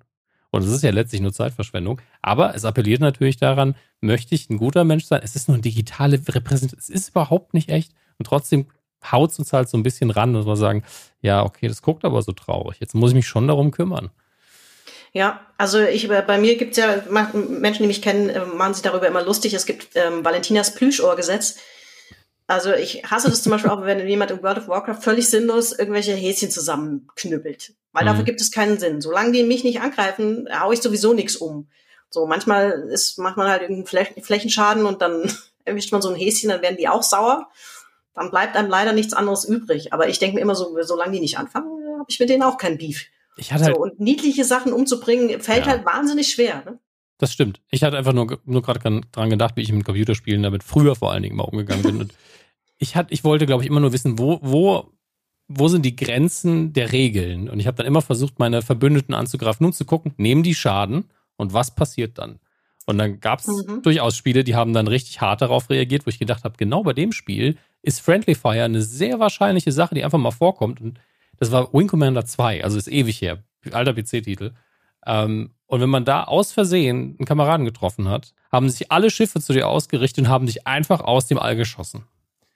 Und ich dachte mir nur so, aber ich meine, okay, das war jetzt Absicht, aber das hätte auch einfach Zufall sein können. Ja. Naja, gut. Mhm. Ja, aber ich habe äh, ich hab vor 100 Jahren auch mal eine ähm, einen Beitrag gemacht über Pferdespiele. Mhm. Wo natürlich weiß, wie, wer die Zielgruppe ist. Und da hat die, die Marketingfrau was ganz Lustiges gesagt. Sie hat gesagt so, äh, ja klar, das, das spielen vorrangig Mädchen. Ähm, wenn, wenn wir das mal bei so Playtests irgendwie Jungs in die Hand geben, das immer zielsicher, 100 Prozent, erste, was sie machen, ist zu versuchen, ob man mit der Mistgabelspferd nicht einfach aufspießen kann. Ist also auch gelerntes Verhalten, muss man dazu sagen. Offensichtlich. Also Spoiler, man kann diese Pferde nicht aufspießen, das ist nicht vorgesehen. Ja, also. Aber es wird versucht. Ich unterstelle mir einfach nur, dass ich einfach nur neugierig war, wo sind die Grenzen des Spiels und nicht, ich möchte alles töten. Also ich habe es auch bei anderen Spielen, habe ich auch geguckt, kann ich hier irgendwie was noch machen? Das, nee, darf ich nicht. Schade. Ja, das, das hat Peter Molyneux in dem Interview auch mal erzählt, als sie bei Fable so Playtests gemacht haben. Ähm, da gibt's ja in, ich weiß gar nicht, ob das im ersten oder im zweiten Spiel schon so war, da gab's diesen Hund. Und äh, der sollte natürlich auch nochmal irgendwie so eine, so, so eine empathische ähm, Komponente da reinbringen. Ähm, der hat halt im Prinzip alles gemacht, was Herrchen oder Frauchen wollten. Und dann, man konnte dem ja auch, konnte ja mit dem auch spielen, konnte dem Bällchen werfen und so weiter. Und, und Peter Molyneux hat dann nur Kopfschütteln erzählt. Also ich meine, äh, du weißt ja, wie 15-, 16-jährige Jungs so sind. Die haben natürlich dann den Ball genommen und haben ihn über die Klippe geschmissen. Und der Hund, so wie wir ihn programmiert haben, ist halt hinterhergesprungen. So, und dann, äh, das hat er natürlich nicht überlebt. Dann haben wir gesagt, so, ja, was machen wir denn jetzt, wenn wir da hier diese Freiheit erhalten wollen, ähm, ohne dass wir jetzt hier Schlachtfest äh, äh, anbieten wollen oder so, wie regeln wir das dann? Er sagte, sie haben es dann halt einfach KI-seitig so gelöst, dass, dass der Hund quasi so programmiert war, er soll alles tun, was das Herrchen, was Herrchen oder Frauchen wollen, aber nur dann, wenn es ihn nicht selbst sozusagen umbringt. Also, also als so die Gesetze der Robotik auf den Hund ja, so angewandt ähnlich. so ein bisschen. Aber es ist ja auch nichts anderes als ein Roboter in einem Spiel. Also eben. Aber ich hätte es witzig gefunden. Zwei Optionen hätte man ja auch noch gehabt zu sagen, dass der Hund wirklich stirbt, aber dann Herrchen oder Frauchen extrem trauert. In dem Moment, das hätte ich einfach super gefunden. Den Spielern einfach so, das hast du jetzt gemacht. Viel Spaß. Ähm, hätte aber auch durch Zufall passieren können, das ist ja das Problem. Oder dass der Hund, also als Gag, dass man dann alles wieder resettet danach und der Hund dann einfach äh, Herrchen oder Frauchen runterstupst. Hätte ich auch gut gefunden. Ja, oder dass halt irgendwie so ein Henker ankommt und sagt, sie haben leider gegen die Tierschutzgesetze in diesem Land verstoßen. Wir knechten sie jetzt ein, tschüss, Game Over oder so. Hätte man vielleicht. Ja. Wobei das ja wirklich so ein Punkt ist, äh, wir waren ja, waren wir vorher so ein bisschen toxische Männlichkeit gestreift als Thema, ähm, wo ich immer wieder merke, sobald Hunde in Spielen sind, das ist so, da, da dürfen Männer dann wieder zärtlich sein. Das ist, das ist mein Hund, das ist mein bester Freund, das sind sie immer total. Mm. Ja. Finde ich auch schön, mag Hunde ja auch. Ähm, aber es ist schon interessant, dass auch Leute, die ansonsten so immer alles scheißegal, wir nur ballern, dann so, oh, ein Hund, das ist süß. das geht in Ordnung. Ja, in Fallout war ja, glaube ich, auch ein Hund drin, so ein ja. Schäferhund. Und das, äh, das hat mich aber auch tatsächlich total gestresst, weil will dann nicht, dass diesem Hund was passiert. Mhm. Vielleicht konnte dem auch nichts passieren. Ich habe keine Ahnung. Ich habe dann irgendwann offen gestanden auch nicht weitergespielt, weil mir das dann zu stressig war, diese ganze Grinderei da und so.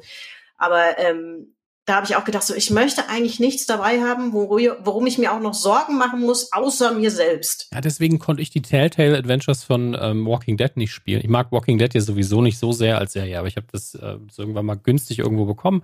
Und die sind ja gut. Die Telltale Adventures, ich habe auch andere durchgespielt, sind richtig gut. Aber in den ersten fünf Minuten so, okay, ähm, rette ich die Person oder die? Eine stirbt auf jeden Fall. Ich so, ich möchte es nicht spielen. Das ist keine Entscheidung, die ich treffen möchte. Nein, danke, tschüss. Ähm, da kann man ja nur verlieren. Und ich würde im, im, normalen Leben bin ich der Typ, der sagt, nee, ich versuche beide zu retten. wenn beide dann sterben, sterben sie eben beide. Das ist dann eben so. Und die Option hatte ich nicht mal. Und ich so, mm, das kann ich nicht. Ja, ist halt auch schwierig, ne? In dem Moment, wo EntwicklerInnen die, die Regie führen, mhm. das ist natürlich auch relativ schwierig, weil du dirigierst jemanden, den du dann nicht siehst. Du hast kein Set. Ja. ja das macht die Sache auch einfach ein bisschen schwieriger was, was dramaturgische oder erzählerische Entscheidungen dann so angeht. Ne? Ja, Storytelling in Computerspielen ist nochmal eine Sache, die, da muss ich mich wirklich auch mal einlesen, weil das ja mittlerweile auch kein junges Feld mehr ist. Da gibt es ja richtig krasse Experten und ich hänge, glaube ich, immer im Kopf noch auf dem Stand von vor 10, 15 Jahren rum. Deswegen. ich habe vor, äh, auch eine kleine Anekdote am Rande, vor ewigen Zeiten mal zu Unreal, weiß ich nicht was, ich glaube 2003 oder sowas am Ende. Das ist wirklich schon ewig her. Ja. Äh, war ich auf einem Event und habe ein ich weiß gar nicht, wie ich auf das dünne Brett kam, aber irgendwo hatte ich gelesen, natürlich guckt man sich vorher an, so was schreiben denn andere Leute darüber oder wie bewerten die das, dass man einfach so ein Gefühl hat, in welchem Koordinatensystem bewege ich mich hier eigentlich, Mach wo ich bin ich da mehr. drin. Wenn, wenn ich was bewerten muss, gucke ich mir anderen Sachen fast gar nicht an. Ja, das war so in Vorbereitung halt auf das Event und da, da hatte ich es ja noch nicht gespielt. Ich musste mir ein paar Fragen überlegen, okay. was, was frage ich da? Das, und da das, hatte ich dann irgendwie geguckt, ja. so, okay, wie sind die alten Teile gestrickt gewesen, wie sind die eingeordnet gewesen und was versprechen die für den neuen Teil und so. Und da kam ich irgendwie auf die, hatte ich irgendwo gelesen, dass die sich ein bisschen mehr überlegt haben, so diesen Charakteren so Backstories zu geben. Und habe dann, Jay Wilbur war das, glaube ich, danach gefragt, ähm, weil ich das irgendwie so eingeschätzt hatte, als wollten die da wirklich versuchen, das ein bisschen greifbarer zu machen, mehr Story da reinzubringen, was natürlich eigentlich im Nachhinein Gaga ist, weil Bei Unreal. Es ist Unreal. Das ist ein Shooter. Ne? Die, und der die Figur sieht so an, aus, heißt so, fertig, danke. Genau, der ja. guckte mich dann an nach der Frage und meinte so, well, you know, the characters got their certain backstories and stuff like that, but in the long run, it's a sports game. Score more points than the other guy, you win. So, ähm, okay, gut, alles klar, hab's verstanden. Ja, aber dann weißt du auch, okay, ich brauche keine weiteren Fragen dazu stellen. Ja. Es, es ist ja auch, ich finde es schön, dass er das sagt und ganz offen dazu ja. steht und nicht so rumdruckst, so, ja, es ist sehr genau. interessant, den Lore, den wir drumherum gebaut haben. Nee, er sagt einfach, es ist, es ist E-Sports, es geht ums, geht ums Shooten und das war's. Aber. Ja, das war einfach tatsächlich erfrischend ehrlich, weil äh, was willst du da irgendwie, also Marketing-Spreche hörst du dir sowieso genug an, ja. also von daher fand ich das völlig, völlig okay. Ich fand es auch ganz lustig. Das ist ein Beitrag, den ich dann übrigens nicht ausstrahlen durfte, weil da gerade wieder, ja, das ist gerade wieder, das klingt so bescheuert. Mm, ganz schlimm. Da war aber gerade, was war denn da 2003? Irgendwas war da passiert. Das war aber nicht Winnenden, oder?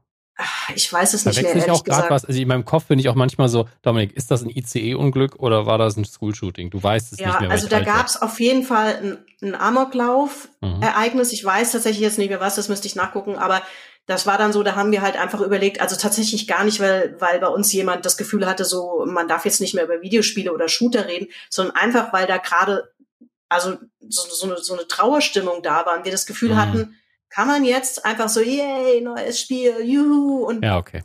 das wirkte einfach unpassend. Und deswegen ist dieser Bericht tatsächlich nie ausgestrahlt worden, samt diesen eigentlich sensationellen O-Ton. Ähm, ja, aber mein, das jetzt unabhängig davon, was wir von Schützenvereinen halten, man würde nach so einer Veranstaltung ja auch nicht ein groß geplantes Porträt vom Schützenverein jetzt auf Seite Nein. 1 knallen. Also es ist einfach nee. pietätlos und deswegen macht man es nicht. Ähm, und deswegen verstehe, und dann ist es natürlich so, dass es untergeht. Also dann zwei Wochen später brauchst du auch nicht mehr drüber berichten, dann bist du eh beim nächsten Job. Ja. Ja, dann passiert einfach. Ja, das war wirklich einfach ganz banal die Entscheidung, dass wir das Gefühl hatten, das ist jetzt schlicht irgendwie kein, keine Zeit für, für so eine, ja. die, das passt einfach jetzt irgendwie nicht. Ähm, was mir gerade mit Blick auf meinen Zettel anfängt, äh, einfällt, ist, wir haben ja noch gar nicht unsere, unser Ranking gemacht. Nein, noch gar nicht. Das müssen wir unbedingt machen. ähm, unbedingt, das kriegen wir Ärger. Unbedingt. Sonst gibt's, also weiß ich nicht, von wem das Ärger gibt. Im Zweifel von mir selbst, weil ich es vergessen habe. Ich, ähm, ich, hätte noch gefragt vor Schluss auf jeden Fall. Du hättest noch gefragt, sehr gut. Ja. Naja, das liegt auch ein bisschen daran, dass wir ja eigentlich auch eine Person mehr sein wollen. Woll, wollten, ja. Wollten, was aus Gründen nicht geklappt hat, aber das äh, macht ja nichts. Wer war diese Weshalb Person? wer war das? Hm. Äh, das ist, wird das nicht das Trinkspiel, das Gewinnspiel dieser Frage. Wer war die Person, die eigentlich hätte hier sein sollen und wollen? Thomas Gottschalk. Ja genau. Nee, wir wollen ja noch, ähm, es gibt ja immer hier in diesem Podcast die gute alte Tradition, dass man zum, ähm, zum Thema der Sendung, zum Monothema der Sendung ein Ranking mitbringt. Mhm. Ähm, die Top 3, in dem Fall der, ich habe das, ich weiß, wusste nicht genau, wie ich es nennen sollte, die Guten, um es mal neutral zu halten, weil es müssen, es geht ja nicht grundsätzlich nur um gute Menschen. Es kann ja auch um gute andere Wesenheiten gehen. Ne? Mhm. Äh, und ich, natürlich hat der Gast immer Vorrang. Deswegen würde ich dich bitten, deinen Platz drei von die Guten zu nennen. Sind die irgendwie, also ist Platz eins dann der guteste quasi? Nicht der beste. Also das ist ja zugegebenermaßen ist ein Ranking nicht immer ganz einfach, weil das bedeutet, dass der besser ist als ja. äh, oder als jener oder so. Das ist natürlich eher so und oft hängt es auch daran, was hat man zuletzt gesehen, was hat so den stärksten Impact noch. Ne? Mhm. Ne?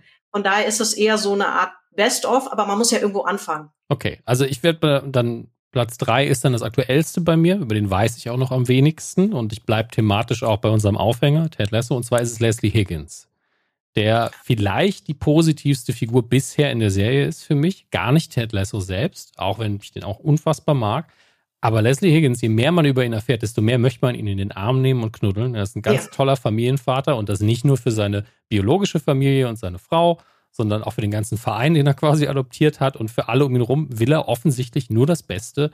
Ähm, ich kann mir niemanden vorstellen, der nicht Leslie Higgins als Freund haben möchte. Ja, das stimmt. Der wirkt am Anfang so ein bisschen verknorzt und mhm. äh, aber das ist wirklich ein, ein, ein herzensguter Typ auch, ja. Das ja. stimmt. Das ist mein Platz drei. Ach. Was ist denn los? Ja, nun. Ist kein Wettbewerb, oder? Ist es ein Wettbewerb? Wusste nee, das nicht. ist kein Wettbewerb. Aber mir geht's ja natürlich genauso wie dir jetzt schon intuitiv, dass ich denke, kann ich diese, diese, diese Figur auf Platz drei tun oder müsste die nicht irgendwie höher? Aber wie gesagt, wenn man das eher als Best-of betrachtet, dann würde ich tatsächlich, würde ich an dieser Stelle Jane Hawk nennen. Das sagt jetzt wahrscheinlich fast niemandem was. Ähm, aber das, Jane Hawk ist die Heldin einer, einer Buchreihe von Dean Koons. Okay. Das heißt im Deutschen leider anders. Die Amerikaner sind ja ein bisschen freier, die nennen das einfach Jane Hawk Series. Das hat fünf Bücher, die sind mhm. auch im Englischen alle schon raus. Im Deutschen fehlt tatsächlich noch Teil fünf, weil der gute Herr Kunz mittendrin den Verlag gewechselt hat und da gab es offenbar ein paar rechtliche Probleme. Deshalb sind die mit dem Übersetzen nicht hinterhergekommen. Ähm, ihr könnt die ersten vier Bücher könnt ihr, könnt ihr lesen. Das fünfte müsst ihr noch ein bisschen warten oder lest es auf Englisch. Jane Hawk ist eine FBI-Agentin, äh, jung, gut aussehend, erfolgreich und äh, ist verheiratet, hat einen kleinen Sohn und dann bringt sich ihr Mann um. Scheinbar aus heiterem Himmel. Und sie zweifelt gar nicht daran, dass es tatsächlich ein Selbstmord war, aber sie fragt sich immer so, dass es gibt einfach kein, was ist da passiert? Das wirkt, als wäre er da reingetrieben worden. Aber warum und wie kann sowas überhaupt funktionieren? Ich verstehe das nicht und entdeckt dann eine Verschwörung.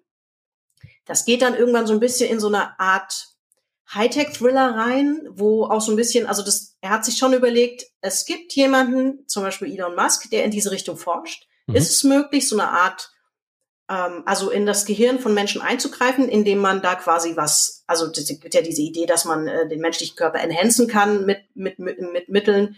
Daran wird tatsächlich geforscht und darauf baut das Buch so ein bisschen auf. Mhm. Ähm, so dass man sie versuchen, Menschen zu kontrollieren über eine bestimmte spezielle Forschung. Das kann man sagen, das spoilert jetzt eigentlich auch nichts, weil das erzählen die Bücher auch schon auf der Rückseite.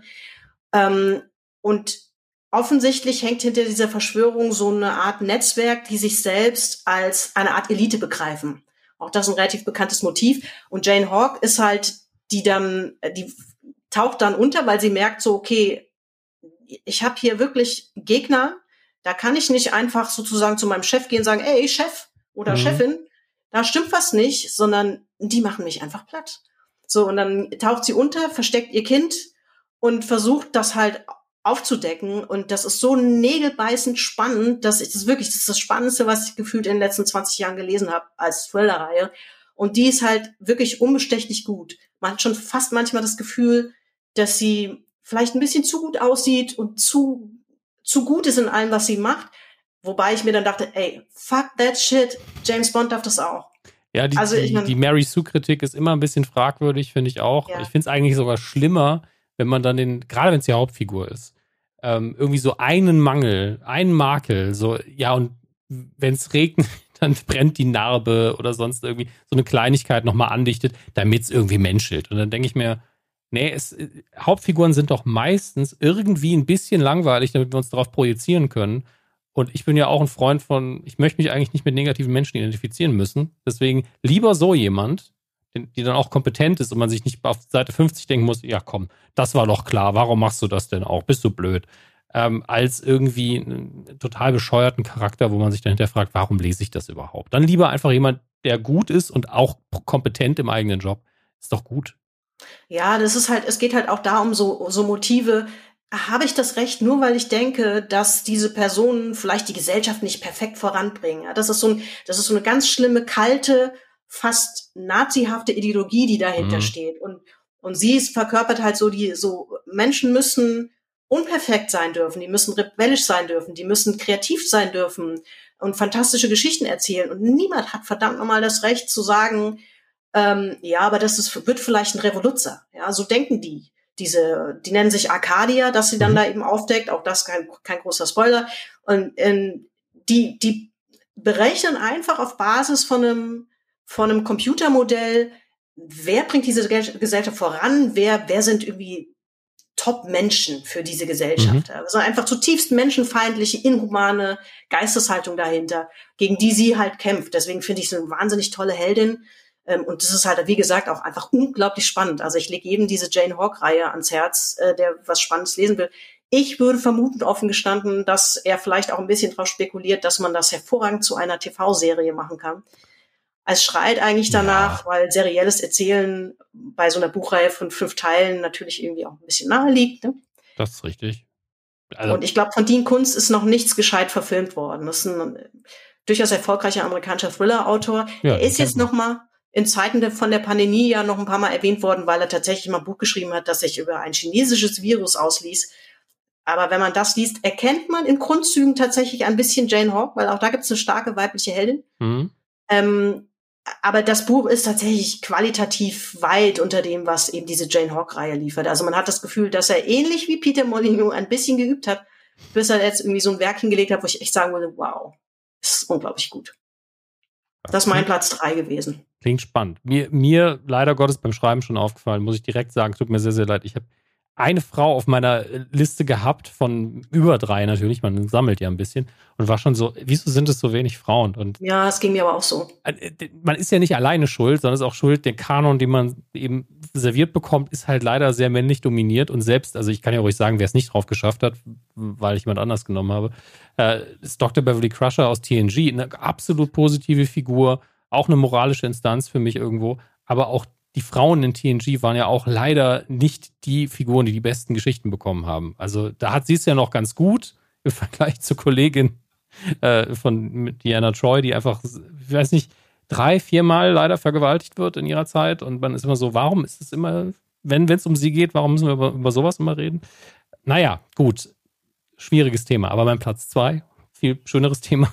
Ähm, man denkt es am Anfang nicht, wenn man das Buch zum ersten Mal liest, vor allen Dingen, wenn man es in jungen Jahren liest. Beim Film war es bestimmt für die einen oder anderen auch eine Überraschung. Eigentlich die heimliche Hauptfigur der, des Fantasy-Romans und der Fantasy-Reihe überhaupt, Samwise Gamgee, ähm, der beste Freund, den man sich auch wünschen kann in einem anderen Medium, in, anderen, in einem anderen Genre, der, den man anfeuert über die letzten 50, 100 Seiten, äh, der zwar ein bisschen trottelig rüberkommt am Anfang, aber der auch smart ist. Und wenn man den Rest liest, so hinten die Appendix, der wird hinterher Bürgermeister, der gründet eine Familie, der ist ein richtig toller Typ. Und der gibt bis zum Schluss einfach nicht auf. Der gibt, ich meine, klar, er hat den Ring auch nicht am Finger, ähm, hätte das Problem vielleicht dann auch gehabt, aber der ist die moralische Instanz, die durchzieht, weil er im Herzen gut ist. Jemand wie Gandalf zum Beispiel, der im, im Kopf zwar auch gut ist, aber halt, der ist verführbar. Samwise Gamgee ist nicht verführbar der ist so gut, dass man sich da schon Sorgen machen muss und deswegen ist gut, dass er nicht die Hauptfigur ist, sondern einfach nur der treue Gehilfe nebendran. Äh, weil als Hauptfigur hätte das nicht funktioniert, aber ihm gehört der letzte Akt komplett in meinen Augen, zumindest emotional. Und ähm, seit ich 14 bin, trage ich das so ein bisschen mit mir rum und deswegen eine der positivsten Figuren, die mir je begegnet ist. Ja, würde ich auch, würde ich auch unterschreiben. Ja, ich, ähm, mein Platz zwei ist tatsächlich, ich muss ja gestehen, ich, mir gingen auch ein bisschen die Frauen aus. Ich ähm, kann auch an, ich kann hinten nach auch noch, noch draufschieben, wer mir da noch einfiel, aber die ist, ich äh, bleib bei meinem ehrlichen Platz zwei und das ist Tyrion Lannister aus Game of Thrones. Ah. Weil ich da das Gefühl hatte, dass man auch da wieder, ähm, der hat sich ja so ein bisschen heimlich als, als als ein guter herausgestellt. Mhm. Ähm, am Anfang hat man auch da das Gefühl, der ist natürlich zynisch und so, aber man merkt auch relativ schnell, natürlich hacken auf dem alle rum. Das ist einfach, mh, mm, der ist der, der Schandfleck der Familie, weil er kleinwüchsig ist und so. Der, der erfüllt alle Kriterien von, was sie nicht wollen, an starken mhm. königlichen Persönlichkeiten und so. Und dass diese Figur, die so so auch emotional natürlich, wie fast alle emotional schlecht behandelt werden, die wahnsinnig viele Traumata eigentlich erleben müssen, dass der doch eigentlich ein, ein gutes Herz hat und, und Empathie und Mitleid kennt, das war für mich fast überraschend und deswegen mochte ich die Figur dann auch so gern. Ich kann ja, wie gesagt, nur von der Serie sprechen, aber in dem Moment, in dem er nicht nur Sohn ist und reich und einfach von A nach B tingelt, weil ihm das gesagt wird, sondern aktiv was tut, trifft er eigentlich immer gute Entscheidungen. Im mindesten Falle ist er sehr smart und im besten Falle trifft er auch die moralisch richtige Entscheidung. Ähm, und er ist, also in der Serie ist er halt auch einfach hervorragend gespielt von Peter Dinklage. Deswegen ist natürlich auch meine Lieblingsfigur in der Serie. Ähm, Im Buch kann ich es halt nicht bestätigen, aber wenn du noch Platz zwei ja. hast, würde das sein. Meine Kamera ist gerade kurz ein bisschen durch. Lass dich davon nicht verwirren. Ich glaube, ich habe einfach nur, ist einfach der Akku leer, weil da der Strom. Ja, das ist, äh, ich habe jetzt ein grünes, ja. also so ein Greenscreen gewiss, gewissermaßen. Ich glaube, ich habe einfach den Stecker nicht reingemacht, jetzt ist die Batterie leer. Ähm, das ist nicht schlimm, solange du mich noch hören kannst. Ich höre dich noch. Wunderbar. Ähm, soll ich meinen Platz 1 schon nehmen? Shoot. Schon? Okay, wir haben schon mitbekommen, Star Trek TNG war ein Thema bei der Liste und deswegen musste ich da einfach an den Moralapostel Nummer 1 denken, wenn es um gute Menschen geht, aber auch jemand, dem mir ans Herz gewachsen ist, ähm, Captain Jolly Picard natürlich. Ja. Äh, man kommt nicht drum rum irgendwo, äh, weil niemand, glaube ich, in den 90ern und auch in den 80ern, da hat es ja angefangen, im Fernsehen so oft einfach moralische Debatten monologisch in die Kamera geblubbert hat und es war trotzdem unterhaltsam. Gefühlt 30 Minuten lang erzählt er, was gut und richtig ist, was die Problematiken gerade sind, welche Menschenrechte hier Vorrang haben, warum man das machen darf und was nicht. Das war, mein, glaube ich, mein erstes Philosophieseminar, bevor ich es überhaupt in der Schule hatte. Ähm, und der auch nahezu immer moralisch einwandfreie Entscheidungen getroffen hat oder zumindest die angemessene Reue gezeigt hat, wenn er das nicht konnte. Und ähm, das finde ich beachtlich, dass das trotzdem unterhaltsam war, liegt natürlich an den Autoren, aber liegt auch an Patrick Stewart, der natürlich Monologe gewohnt war und ähm, wird auch nicht aus meinem äh, popkulturellen Gesamtverständnis verschwinden so schnell. Ja, das stimmt. Auch eine wahnsinnig reflektierte Figur irgendwie. Dafür mochte ich die auch immer sehr gern. Mhm. Auch Teetrinker natürlich. Ja, also. kommt hinzu. Ähm, ja, mein Platz eins ist jetzt wirklich total Captain Obvious, ähm, nämlich Ted Lasso. das ist natürlich einfach auch derjenige, der, also wo ich einfach noch mittendrin stecke irgendwie, der mir so ans Herz gewachsen ist. Und es gibt tatsächlich, glaube ich, so eine Szene, die das für mich so so stark verkörpert. Und zwar ist es, wenn sie in der ersten Staffel, ähm, als er zusammen mit Trent Grimm from The Independent äh, zum indischen, in das indische Restaurant geht und wirklich dem läuft das Blut aus den Ohren, so scharf das Essen. Und aus der Küche wird gefragt, wie es denn ist. Und er sagt, es ist wirklich hervorragend, es ist le wahnsinnig lecker und so. das ähm, ist ja auch das, was Trent Krim dann äh, so beeindruckt und wer dann schreibt, so man möchte diesen Typen einfach nicht scheitern sehen. Wer sich wirklich derartig selbst foltert, nur weil er nicht sagen möchte, so, wow, ey, euer Essen bringt mich gerade um. Ähm, das ist, das ist einfach irgendwie herzerwärmend. Das Hoppla, schon wieder passiert. Geht gleich weiter. Das ist immer so ein bisschen schwierig, wenn man so mittendrin ist und der Toningenieur Urlaub hat. Also der arme Mensch. Ja. Ähm, und ich habe zeitweise hatte ich das Gefühl, dass hier die Kurve bei mir äh, audioseitig, dass das auch ein bisschen arg dünn war. Da habe ich aber dann auf dich gesetzt, weil du ja gesagt hast, du läufst auch mit. Ja. So, das wird schon irgendwie klappen, das stückel ich mir schon zusammen. Irgendwas ist immer, ne? Das ja. ist ja klar. Also ich habe dich hier sauber, ich verstehe dich gut, ich, äh, deine Spur sieht hier auch gut aus. Ähm, mach dir keine Gedanken, dass es gar nicht da wäre. Also du wirst halt ein bisschen pegeln müssen. Dann der Abstand von deinem Mund zum Mikrofon ist auch relativ gering. Deswegen ähm, ja, ich, äh, ich bin gespannt, äh, wieder was, was, wir haben jetzt drei schöne Einzelteile hier äh, produziert. Ob, das ist ein bisschen, wird ein bisschen Schnibbelei sein. Ich habe auf jeden Fall ein Recording und Recording, äh, egal. Das, das wird schon. Ja. Ich lade, dir, alles, ich lade dir beides als Wave hoch und dann viel Spaß damit. ja, das ist hier, das ist hier alles ähm, live on tape, wie wir Fernsehmenschen sagen. Deswegen, hier wird nichts, ich schneide ja auch eigentlich selten was raus. Also im Zweifel spiele ich höchstens mal kurz in der Pause easy listening Musik ein oder so. Ja. Das geht halt immer mal schief, ne? Ist doch in Ordnung. Ich, ich finde, das ist völlig legitim bei Podcasts, es sei denn, man ist irgendwie eine krasse Produktion, da steht ein großer Name drüber. Und, äh, ja, ja, wir sind hier nicht bei der BBC, aber selbst da geht mal was schief. Bei meinem Lieblingsfilm-Podcast ist es tatsächlich so, dass ich irgendwann mal eine Podcast-Folge gehört habe, wo sie dann am Ende sagten, also wenn ihr das jetzt hier hört, dann klingt das alles schön nahtlos. Aber boy, hatten wir hier Ausfälle. Die haben tatsächlich auch in der Zeit des Lockdowns, wo die nicht im Studio aufnehmen durften, haben die das auch via Zoom gemacht und saßen natürlich dann auch teilweise in, in englischen Orten, wo ja. das Internet so mittelgut war. Ja, also das ähm, von daher, es passiert den Besten und es passiert natürlich auch hier. Gott sei Dank. Also ich fände es langweilig, wenn es immer einwandfrei läuft, weil darum auch so ein bisschen die Spannung äh, passiert. Ich habe ja, das habe ich neulich nochmal erzählt, äh, vor meinem letzten Umzug, ich bin ja gerade wieder umgezogen, habe ich irgendwann nochmal eine Aufzeichnung in der alten Wohnung machen müssen, weil wir da Internet hatten, in der neuen noch nicht.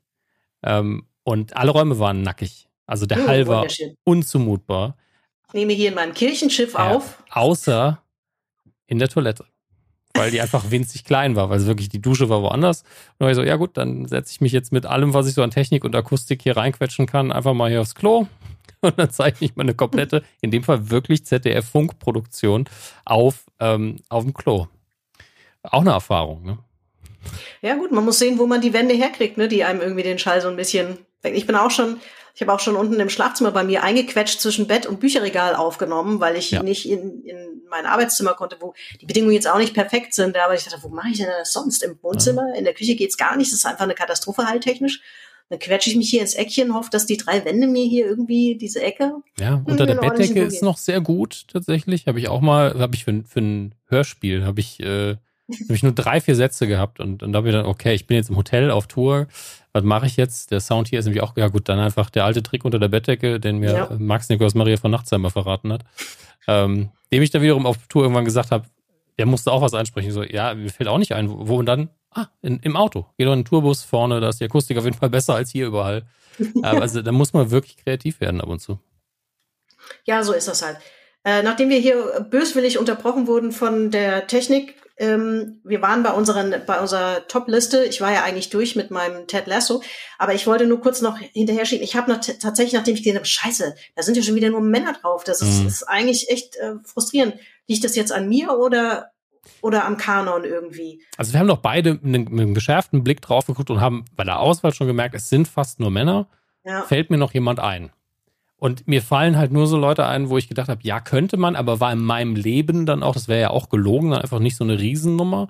Oder die Figuren wurden nie so gut ausgebaut wie ihre männlichen Counterparts. Und das heißt, dass zumindest auch die Lage so ist, dass es einfach nicht so viele gibt.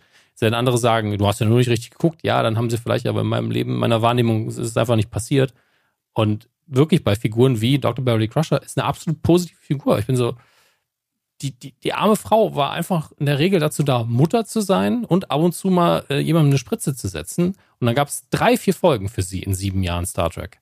Das ist einfach nicht genug. Ähm, und da bin ich nicht das Problem. Da, da war es natürlich äh, die alte Schule. Ähm, jetzt bei aktuelleren Serien wäre es einfacher. Also ich glaube, in fünf bis zehn Jahren haben wir eine gute Auswahl. Buffy war bei mir auch dabei, wo ich mir angeguckt habe, wen könnte man da nehmen? Buffy selber natürlich als Heldin. Ähm, da ist auch die interessante Frage, inwiefern Giles der positivere Charakter ist. Gibt es eine gute Folge, wo er dann jemanden umbringt, einen Menschen, weil er sagt, das muss ich jetzt tun, sie kann es nicht tun, sie ist die Heldin. Ähm, ganz, ganz starker Moment.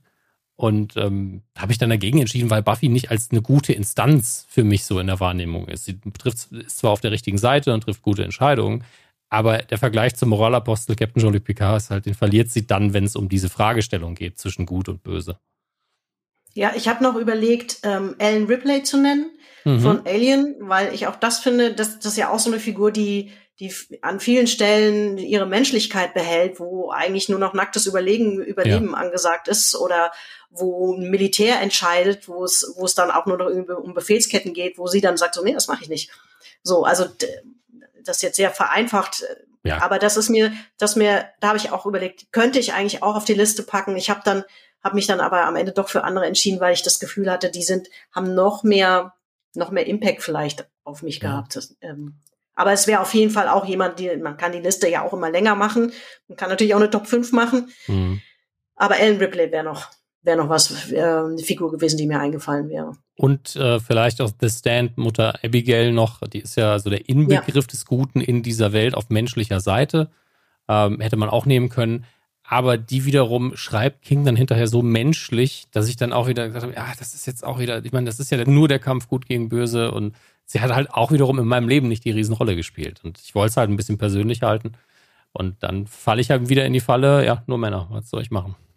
Ja, ja, stimmt, aber das war auch, also ich meine, gut, dieses Gut gegen Böse ist natürlich auch so ein super King-Motiv, ne? Mhm. Aber, aber tatsächlich fallen mir aus den vielen Büchern, die er geschrieben hat, da sind einfach auch wahnsinnig viele sehr positive Charaktere dabei. Das, ja. das ähm, aber der hat einfach so ein großes Arsenal, da jetzt jemand rauszugreifen, wäre fast ein bisschen schwierig. Ja, aber als, als einzige, die relativ rein gut ist, ist mir halt sie eingefallen. Ansonsten ja. hat er ja sehr viele graue Charaktere auch und einfach Menschen. Das finde ich immer ganz gut bei ihm. Hat, auf der bösen Seite hat er die viel größere Auswahl, finde ich. Ja, das ist auch, ist mir auch tatsächlich bei der Recherche aufgefallen. Manchmal, wenn ich so ein Monothema habe und, und erstmal nicht weiß, wie, wie packe ich das? Das ist ja bei so großen Themen auch immer ein bisschen schwierig. Ähm, und dann habe ich, ich wollte tatsächlich erst eine Folge über, ähm, über das Böse machen, warum das so faszinierend ist. Und also ich habe dann aber relativ schnell festgestellt, das tun eigentlich tatsächlich ziemlich viele, weil natürlich, äh, das liegt in der Natur des Menschen, auch so negative Dinge bleiben, aus einem gewissen Selbstschutz raus bleiben, stärker hängen. Das merkt man ja mhm. auch in anderen Zusammenhängen. Beispiel Social Media, ja, hast du zehn tolle Kommentare und einer, der rumpupt und ja. der kriegt dich dann halt irgendwie, weil du denkst, das ist so unfair, diese Anschuldigung, die da oder vorgebracht wird. Und ich glaube, das ist bei den Bösen ähnlich. Und deswegen dachte ich, nachdem ich eben Ted Lasso gesehen habe, eigentlich ist vielleicht das Gute eher mal ein Blick wert. Also wie gerade jetzt. Definitiv. Ich meine, Ted Lasso hat ja nicht ohne Grund diesen Erfolg. Es ist nicht nur die Qualität, es ist auch einfach die Zeit, wo man gesagt hat, oh wow. Also ich glaube, die, die Serie wäre gescheitert, wenn sie gesagt hätten, ja, wir thematisieren Corona. Uh, und wenn es nur am Rande gewesen wäre, wenn man einfach nur Leute mit Masken gesehen hätte, es wäre einfach vorbei gewesen, weil genau das ist ja das Antidot für viele gewesen, dass sie ähm, nicht, äh, dass sie einen Eskapismus haben. Deswegen, ähm, das war schon wichtig. Ja, absolut. Äh, ich, deswegen habe ich auch darauf verzichtet. Ich habe kurz überlegt, ob man wenn man die Top, weil ich ja, weil wir haben ja schon ausführlich drüber gesprochen, dass gut natürlich auch nicht funktioniert, wenn man nicht irgendwie einen bösen Gegenspieler oder irgendwas hat, was auf der anderen Seite steht oder was irgendwie schrecklich ist oder so, dann kann auch ein guter natürlich oder das Gute nicht so richtig rauskommen. Mhm. Ähm, aber dann habe ich gedacht, naja gut, dann müsste man vielleicht äh, auch die Bösen, Top 3 der Bösen äh, aufzählen oder so, aber dann habe ich mir gedacht so, nee, möchte ich denen Raum geben. wir haben über Rupert gesprochen, der wirklich ein ausgemachter Drecksack ist zumindest in der ersten Staffel. Mal ja. gucken, ob der noch eine menschliche Komponente bekommt. Aber ähm, ich glaube irgendwie, dass er nicht mehr auftauchen wird oder nur so am Rande als kleine Figur, weil man eben Gefahr läuft, ihn zu vermenschlichen, macht man die erste Staffel ein bisschen nicht kaputt, aber ich glaube, das ist ein Problem dafür. Und gleichzeitig ist es der Schauspieler, den ich ja wirklich sehr mag, macht ganz oft so Sachen, wo er nur eine Staffel dabei ist und dann ist er wieder weg. Und mhm. ähm, Ja, ich habe mich gefragt, ob man ihn nicht irgendwie von der Geschichte her ein bisschen braucht. Aber auf der anderen Seite, der Club gehört ihm ja nach wie vor nicht mehr. Nee, er, also er ist nur ein großer Fan. Also es kann natürlich sein, weil die Dramaturgie von Ted Lasso haben sie ja schon angekündigt in Staffel 1 und es ist auch relativ offensichtlich, sie steigen in Staffel 1 ab, in Staffel 2 kämpfen sie einen Aufstieg und im dritten Teil dann vermutlich um die Meisterschaft. Das ist die Vorhersage, ist kein Spoiler. Ähm, kann auch ganz anders sein, aber wird vermutlich genauso werden. Kann natürlich sein, dass er dann nochmal auftaucht und seinen Club anfeuert. Also das ist ja nur natürlich. Ähm, aber brauchen wir ihn wirklich? dann die Frage. Brauchen wir ja. wirklich oder reicht es, wenn ja. wir ihn irgendwo im Publikum sehen und er freut sich einfach, wenn die gut spielen? Also würde ja auch genügen. Ja. Hast du es, äh, ich vermute mal, du hast es auch in Englisch geschaut. Ja. Ja, also ich, das, ich traue mich gar nicht, das äh, auf Deutsch anzuschauen, nein, weil das kann eigentlich nur nicht funktionieren. Also allein, also klar, vielleicht gibt es Leute draußen, die sagen, ist super gemacht, aber es kann in einer Sache nicht funktionieren. Die ganze Zeit betteln sie sich mit Unterschieden zwischen britischem und amerikanischem ja. Englisch. Das kann man einfach nicht übersetzen. Ich frage mich nee, wirklich, was sie da gemacht haben. Erzählen sie irgendwelche anderen Witze in der Zeit? Machen sie deutsche Wortspiele? Ich meine, das Potenzial ist ja da, aber ich erinnere mich immer noch sehr gern an eine Ausgabe, ich glaube, Boston Legal war es, wo ähm, ein Anwalt kommt in, in den Konferenzraum und hat einfach keine Hose an, sondern nur Unterhose. Und jemand sagt halt, ähm, ist today casual Friday, also so eine komplett normale Bemerkung. Und es wird übersetzt mit, ist heute Rosenmontag. Und ich war so, oh Gott, ja. es funktioniert nicht. Also hinten und vorne nicht. Ja. Ich wüsste auch nicht, wie man es besser machen kann, außer einfach Casual Friday nicht zu übersetzen. Aber äh, Rosenmontag ist nicht Casual Friday. Das, das nochmal als Hinweis an alle Leute, die gerade in der Schule äh, im dritten Jahr Englisch sitzen, ist nicht das Gleiche. Nee, Nee, also ich meine, oft wird, ähm, muss man natürlich äh, Kompromisse machen, ja, das ist auch definitiv. klar. Das muss ja nicht nur, muss ein Witz sitzen, das muss ja auch noch Lip Sync sein. Also ich meine, ja. mehr Herausforderungen kann man jetzt auch nicht haben. Ne? Aber ich, deswegen habe ich zum Beispiel auch lange gebraucht. Ich bin wirklich wahnsinnig großer Big Bang Theory Fan. Mhm. Aber das hat sehr lange gedauert, weil ich die Serie halt zuerst auf Deutsch gesehen habe und man muss einfach sagen, dass die dadurch schon einiges verliert. Das ist einfach nicht das Gleiche. Du kannst viel von dem, das ist vielleicht nicht, das hat vielleicht nicht so viel Wortwitz, also längst nicht so viel wie Ted Lasso mhm. ähm, und so super smarte Dialoge, aber es ist halt wahnsinnig schnell, es ist fast-paced, es sind viele Insider drin und so weiter, die kannst du unmöglich übersetzen und es verliert wahnsinnig viel, glaube ich, durch die Übersetzung. Und äh, das insofern kann ich auch nur sagen, weil wir haben jetzt ja hier wahnsinnig viel Werbung für Ted Lasso gemacht. Wenn ihr das gucken wollt, ähm, tut's euch auf Englisch an. Ja mit englischen Untertiteln notfalls, weil manchmal versteht man ja auch einfach nur Dinge nicht, weil da gerade Action ist oder so irgendwas. Das kann dann auch helfen, ja, das zu genießen. Und ich halte mich ja für relativ firm im Englischen. Den Mist ja irgendwann mal studiert und gucke alles auf Englisch. Aber bei Ted Lasso, obwohl ich denke, ich habe alles verstanden ganz oft, gucke ich die Folge dann zum vierten, fünften Mal und bin so, Moment mal, da war ja noch ein Gag.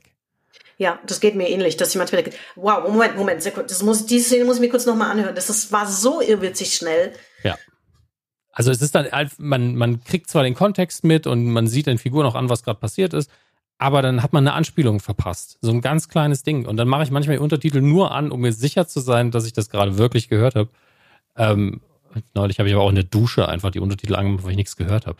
Äh, deswegen macht auf jeden Fall, also es lohnt sich, die mehrfach zu gucken. Klar, wenn man zwei Folgen geguckt hat und es ist nichts für einen, dann, dann weg damit. Ne? Ist ja immer für jeden überlassen. Auch wenn ich dazu raten würde, guckt vielleicht die, ersten, die erste Staffel komplett, weil ich, ich kenne aber niemanden, der nicht irgendwie, selbst meine Frau, die ja noch weniger mit Fußball am Hut hat als ich, hat nach Folge 1 gesagt, okay, war besser als erwartet und ich habe das Ding gehypt bis an die Decke. Ja, also von daher.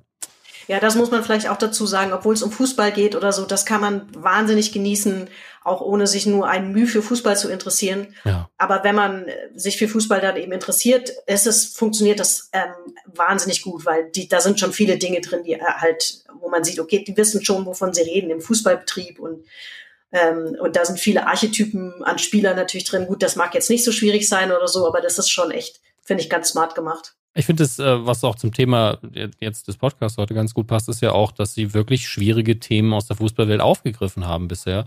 Die Sponsor Sponsoring-Frage war drin. Ähm, und ich bin immer noch, frage ich mich, ob einer der, der ähm, Spieler irgendwann ein Coming Out haben wird. Die Frage stellt sich mir tatsächlich. Ähm, weil das ja Homosexualität im Profifußball immer noch ein riesen Tabuthema ist. Und äh, ich hoffe einfach mal, dass sie aber nicht den Fehler begehen und so, solche Sachen zu groß machen. Weil die Sache mit dem Sponsor war gerade im Rahmen für diese Serie. Ich glaube, mehr hätten sie da nicht machen können. Und jetzt reden sie ja auch nie wieder drüber, obwohl in der letzten Folge auch wieder eine gute Anspielung drauf drin war. Ja, noch ein Böser im Übrigen fällt mir gerade ein, Jamie Tarts Vater, den möchte ich mal. Ja, stimmt, den haben wir völlig, obwohl das ja. in der letzten Folge ja so präsent war wieder und äh, ja, okay, du willst nicht spoilern, Entschuldigung. ich bin einfach nur bei der Folge immer noch hin und weg. Wirklich. Ja, nein, das, das war wirklich super stark. Ich freue mich auch schon wieder äh, auf die nächste Folge und ähm, ja, dann, dann muss irgendeine andere Serie kommen, wenn das durch ist, was mich über, über dieses Loch bringt. Man gewöhnt sich immer so an diese Figuren. Naja, ich meine, ich kann dich ja jetzt einfach mal informell einladen, weil wir die, die wir machen ja ähm, Goldfische, wo wir nur über Ted Lasso reden, immer die Folge rauskam. Und äh, wir werden wahrscheinlich Staffel 1 rückwirkend machen. Kannst ja gerne bei einer Folge zu Gast dann nochmal eine Folge aus der ersten Staffel gucken. Na gerne. Wie Goldfish. Ich bin ja. ja. auch so ein Opfer, der ich, ich kaufe ja auch mit Begeisterung natürlich irgendwie äh, Merchandise. Ganz ja, fürchterlich. Habe ich natürlich jetzt hier noch nicht gemacht, weil das nicht geht, beziehungsweise weil ich das natürlich nicht im Warner Shop in den USA kaufen wollte und für horrendes Geld hierher bringen. Ganz so schlimm ist es dann doch nicht, aber ich, ich würde sofort so eine, so eine Goldfischtasse kaufen, glaube ich. Also es gibt natürlich auch, wir möchten nicht dazu aufrufen, aber es gibt auch nicht, nicht lizenzierten Merch, den habe ich gekauft, bevor es offiziellen gab. Da bin ich moralisch dann wieder so ein bisschen raus, wobei ich auch sagen muss, Warner weniger Geld geben, ist jetzt auch nicht so ein riesen äh, für meine Moralvorständnisse. Aber ich habe auch im offiziellen Warner-Shop schon eingekauft. Das liegt aber noch bei den Bekannten in den USA. Und äh, hoffentlich ja, kommt dann irgendwann mein Trikot und was auch immer ich noch bestellt habe. Ich habe völlig vergessen, was ich alles eingekauft habe. Gott sei Dank. Ja. Irgendwann kommt diese Kiste mit dem, was ich über jetzt über ein Jahr ihm zugeschickt habe an Kram, der einfach nicht nach Europa geschickt wird. Ähm, und mal gucken, wie sehr mich der Zoll verprügelt an dem Tag. Ja, aber das wird dann ein schönes Überraschungspaket. Ja, ich freue mich schon, ein Foto zu machen mit, ich habe viel zu viel Geld ausgegeben. Holt mich aus dem Kinderparadies ab. Ja. Okay, dann glaube ich, können wir an der Stelle ähm, zum Ende kommen. Und eigentlich kann man an, bei dem, bei dem Monothema nur sagen, ähm, am Ende wird alles gut. Und wenn es nicht gut ist, ist es nicht das Ende. Absolut. Das, möchtest du noch irgendwas Gutes zu einem Thema ergänzen? Be excellent. um jetzt hier ganz am Ende noch irgendwas ah. aufzumachen, was wir noch gar nicht hatten. Nee, nee, also das, das, die Gefahr läuft dann einfach, dass ich wieder eine halbe Stunde rede und du, du da Händering sitzt. Ich möchte doch zum Ende kommen, bevor wieder alles abstürzt hier. Ähm, ja, an der Stelle einfach nur, habt euch lieb und meldet euch bei Leuten, die ihr schätzt. Sagt ihnen häufiger, dass sie wichtig für euch sind. Und ähm, ich freue mich drauf, das Feedback zu der Folge zu hören, tatsächlich. Das ist doch ein schönes Schlusswort. Dann drücke ich jetzt hier mal auf Stopp.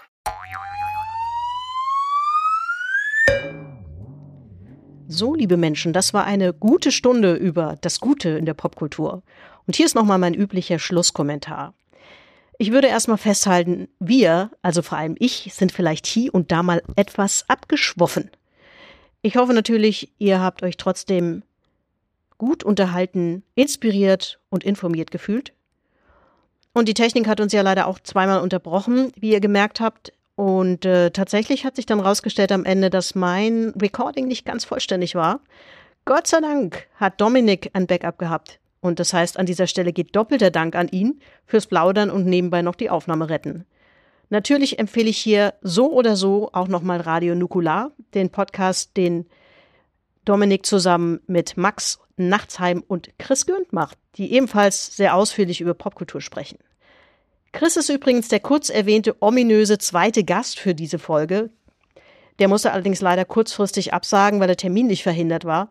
Das sei an dieser Stelle nur der Vollständigkeit halber erwähnt, weil wir es ja kurz zum Thema gemacht haben. Ja, das klappt aber hoffentlich mal mit einem anderen Thema. Und an dieser Stelle und zur Verabschiedung passt, glaube ich, am besten zum Thema Macht's gut, liebe Menschen.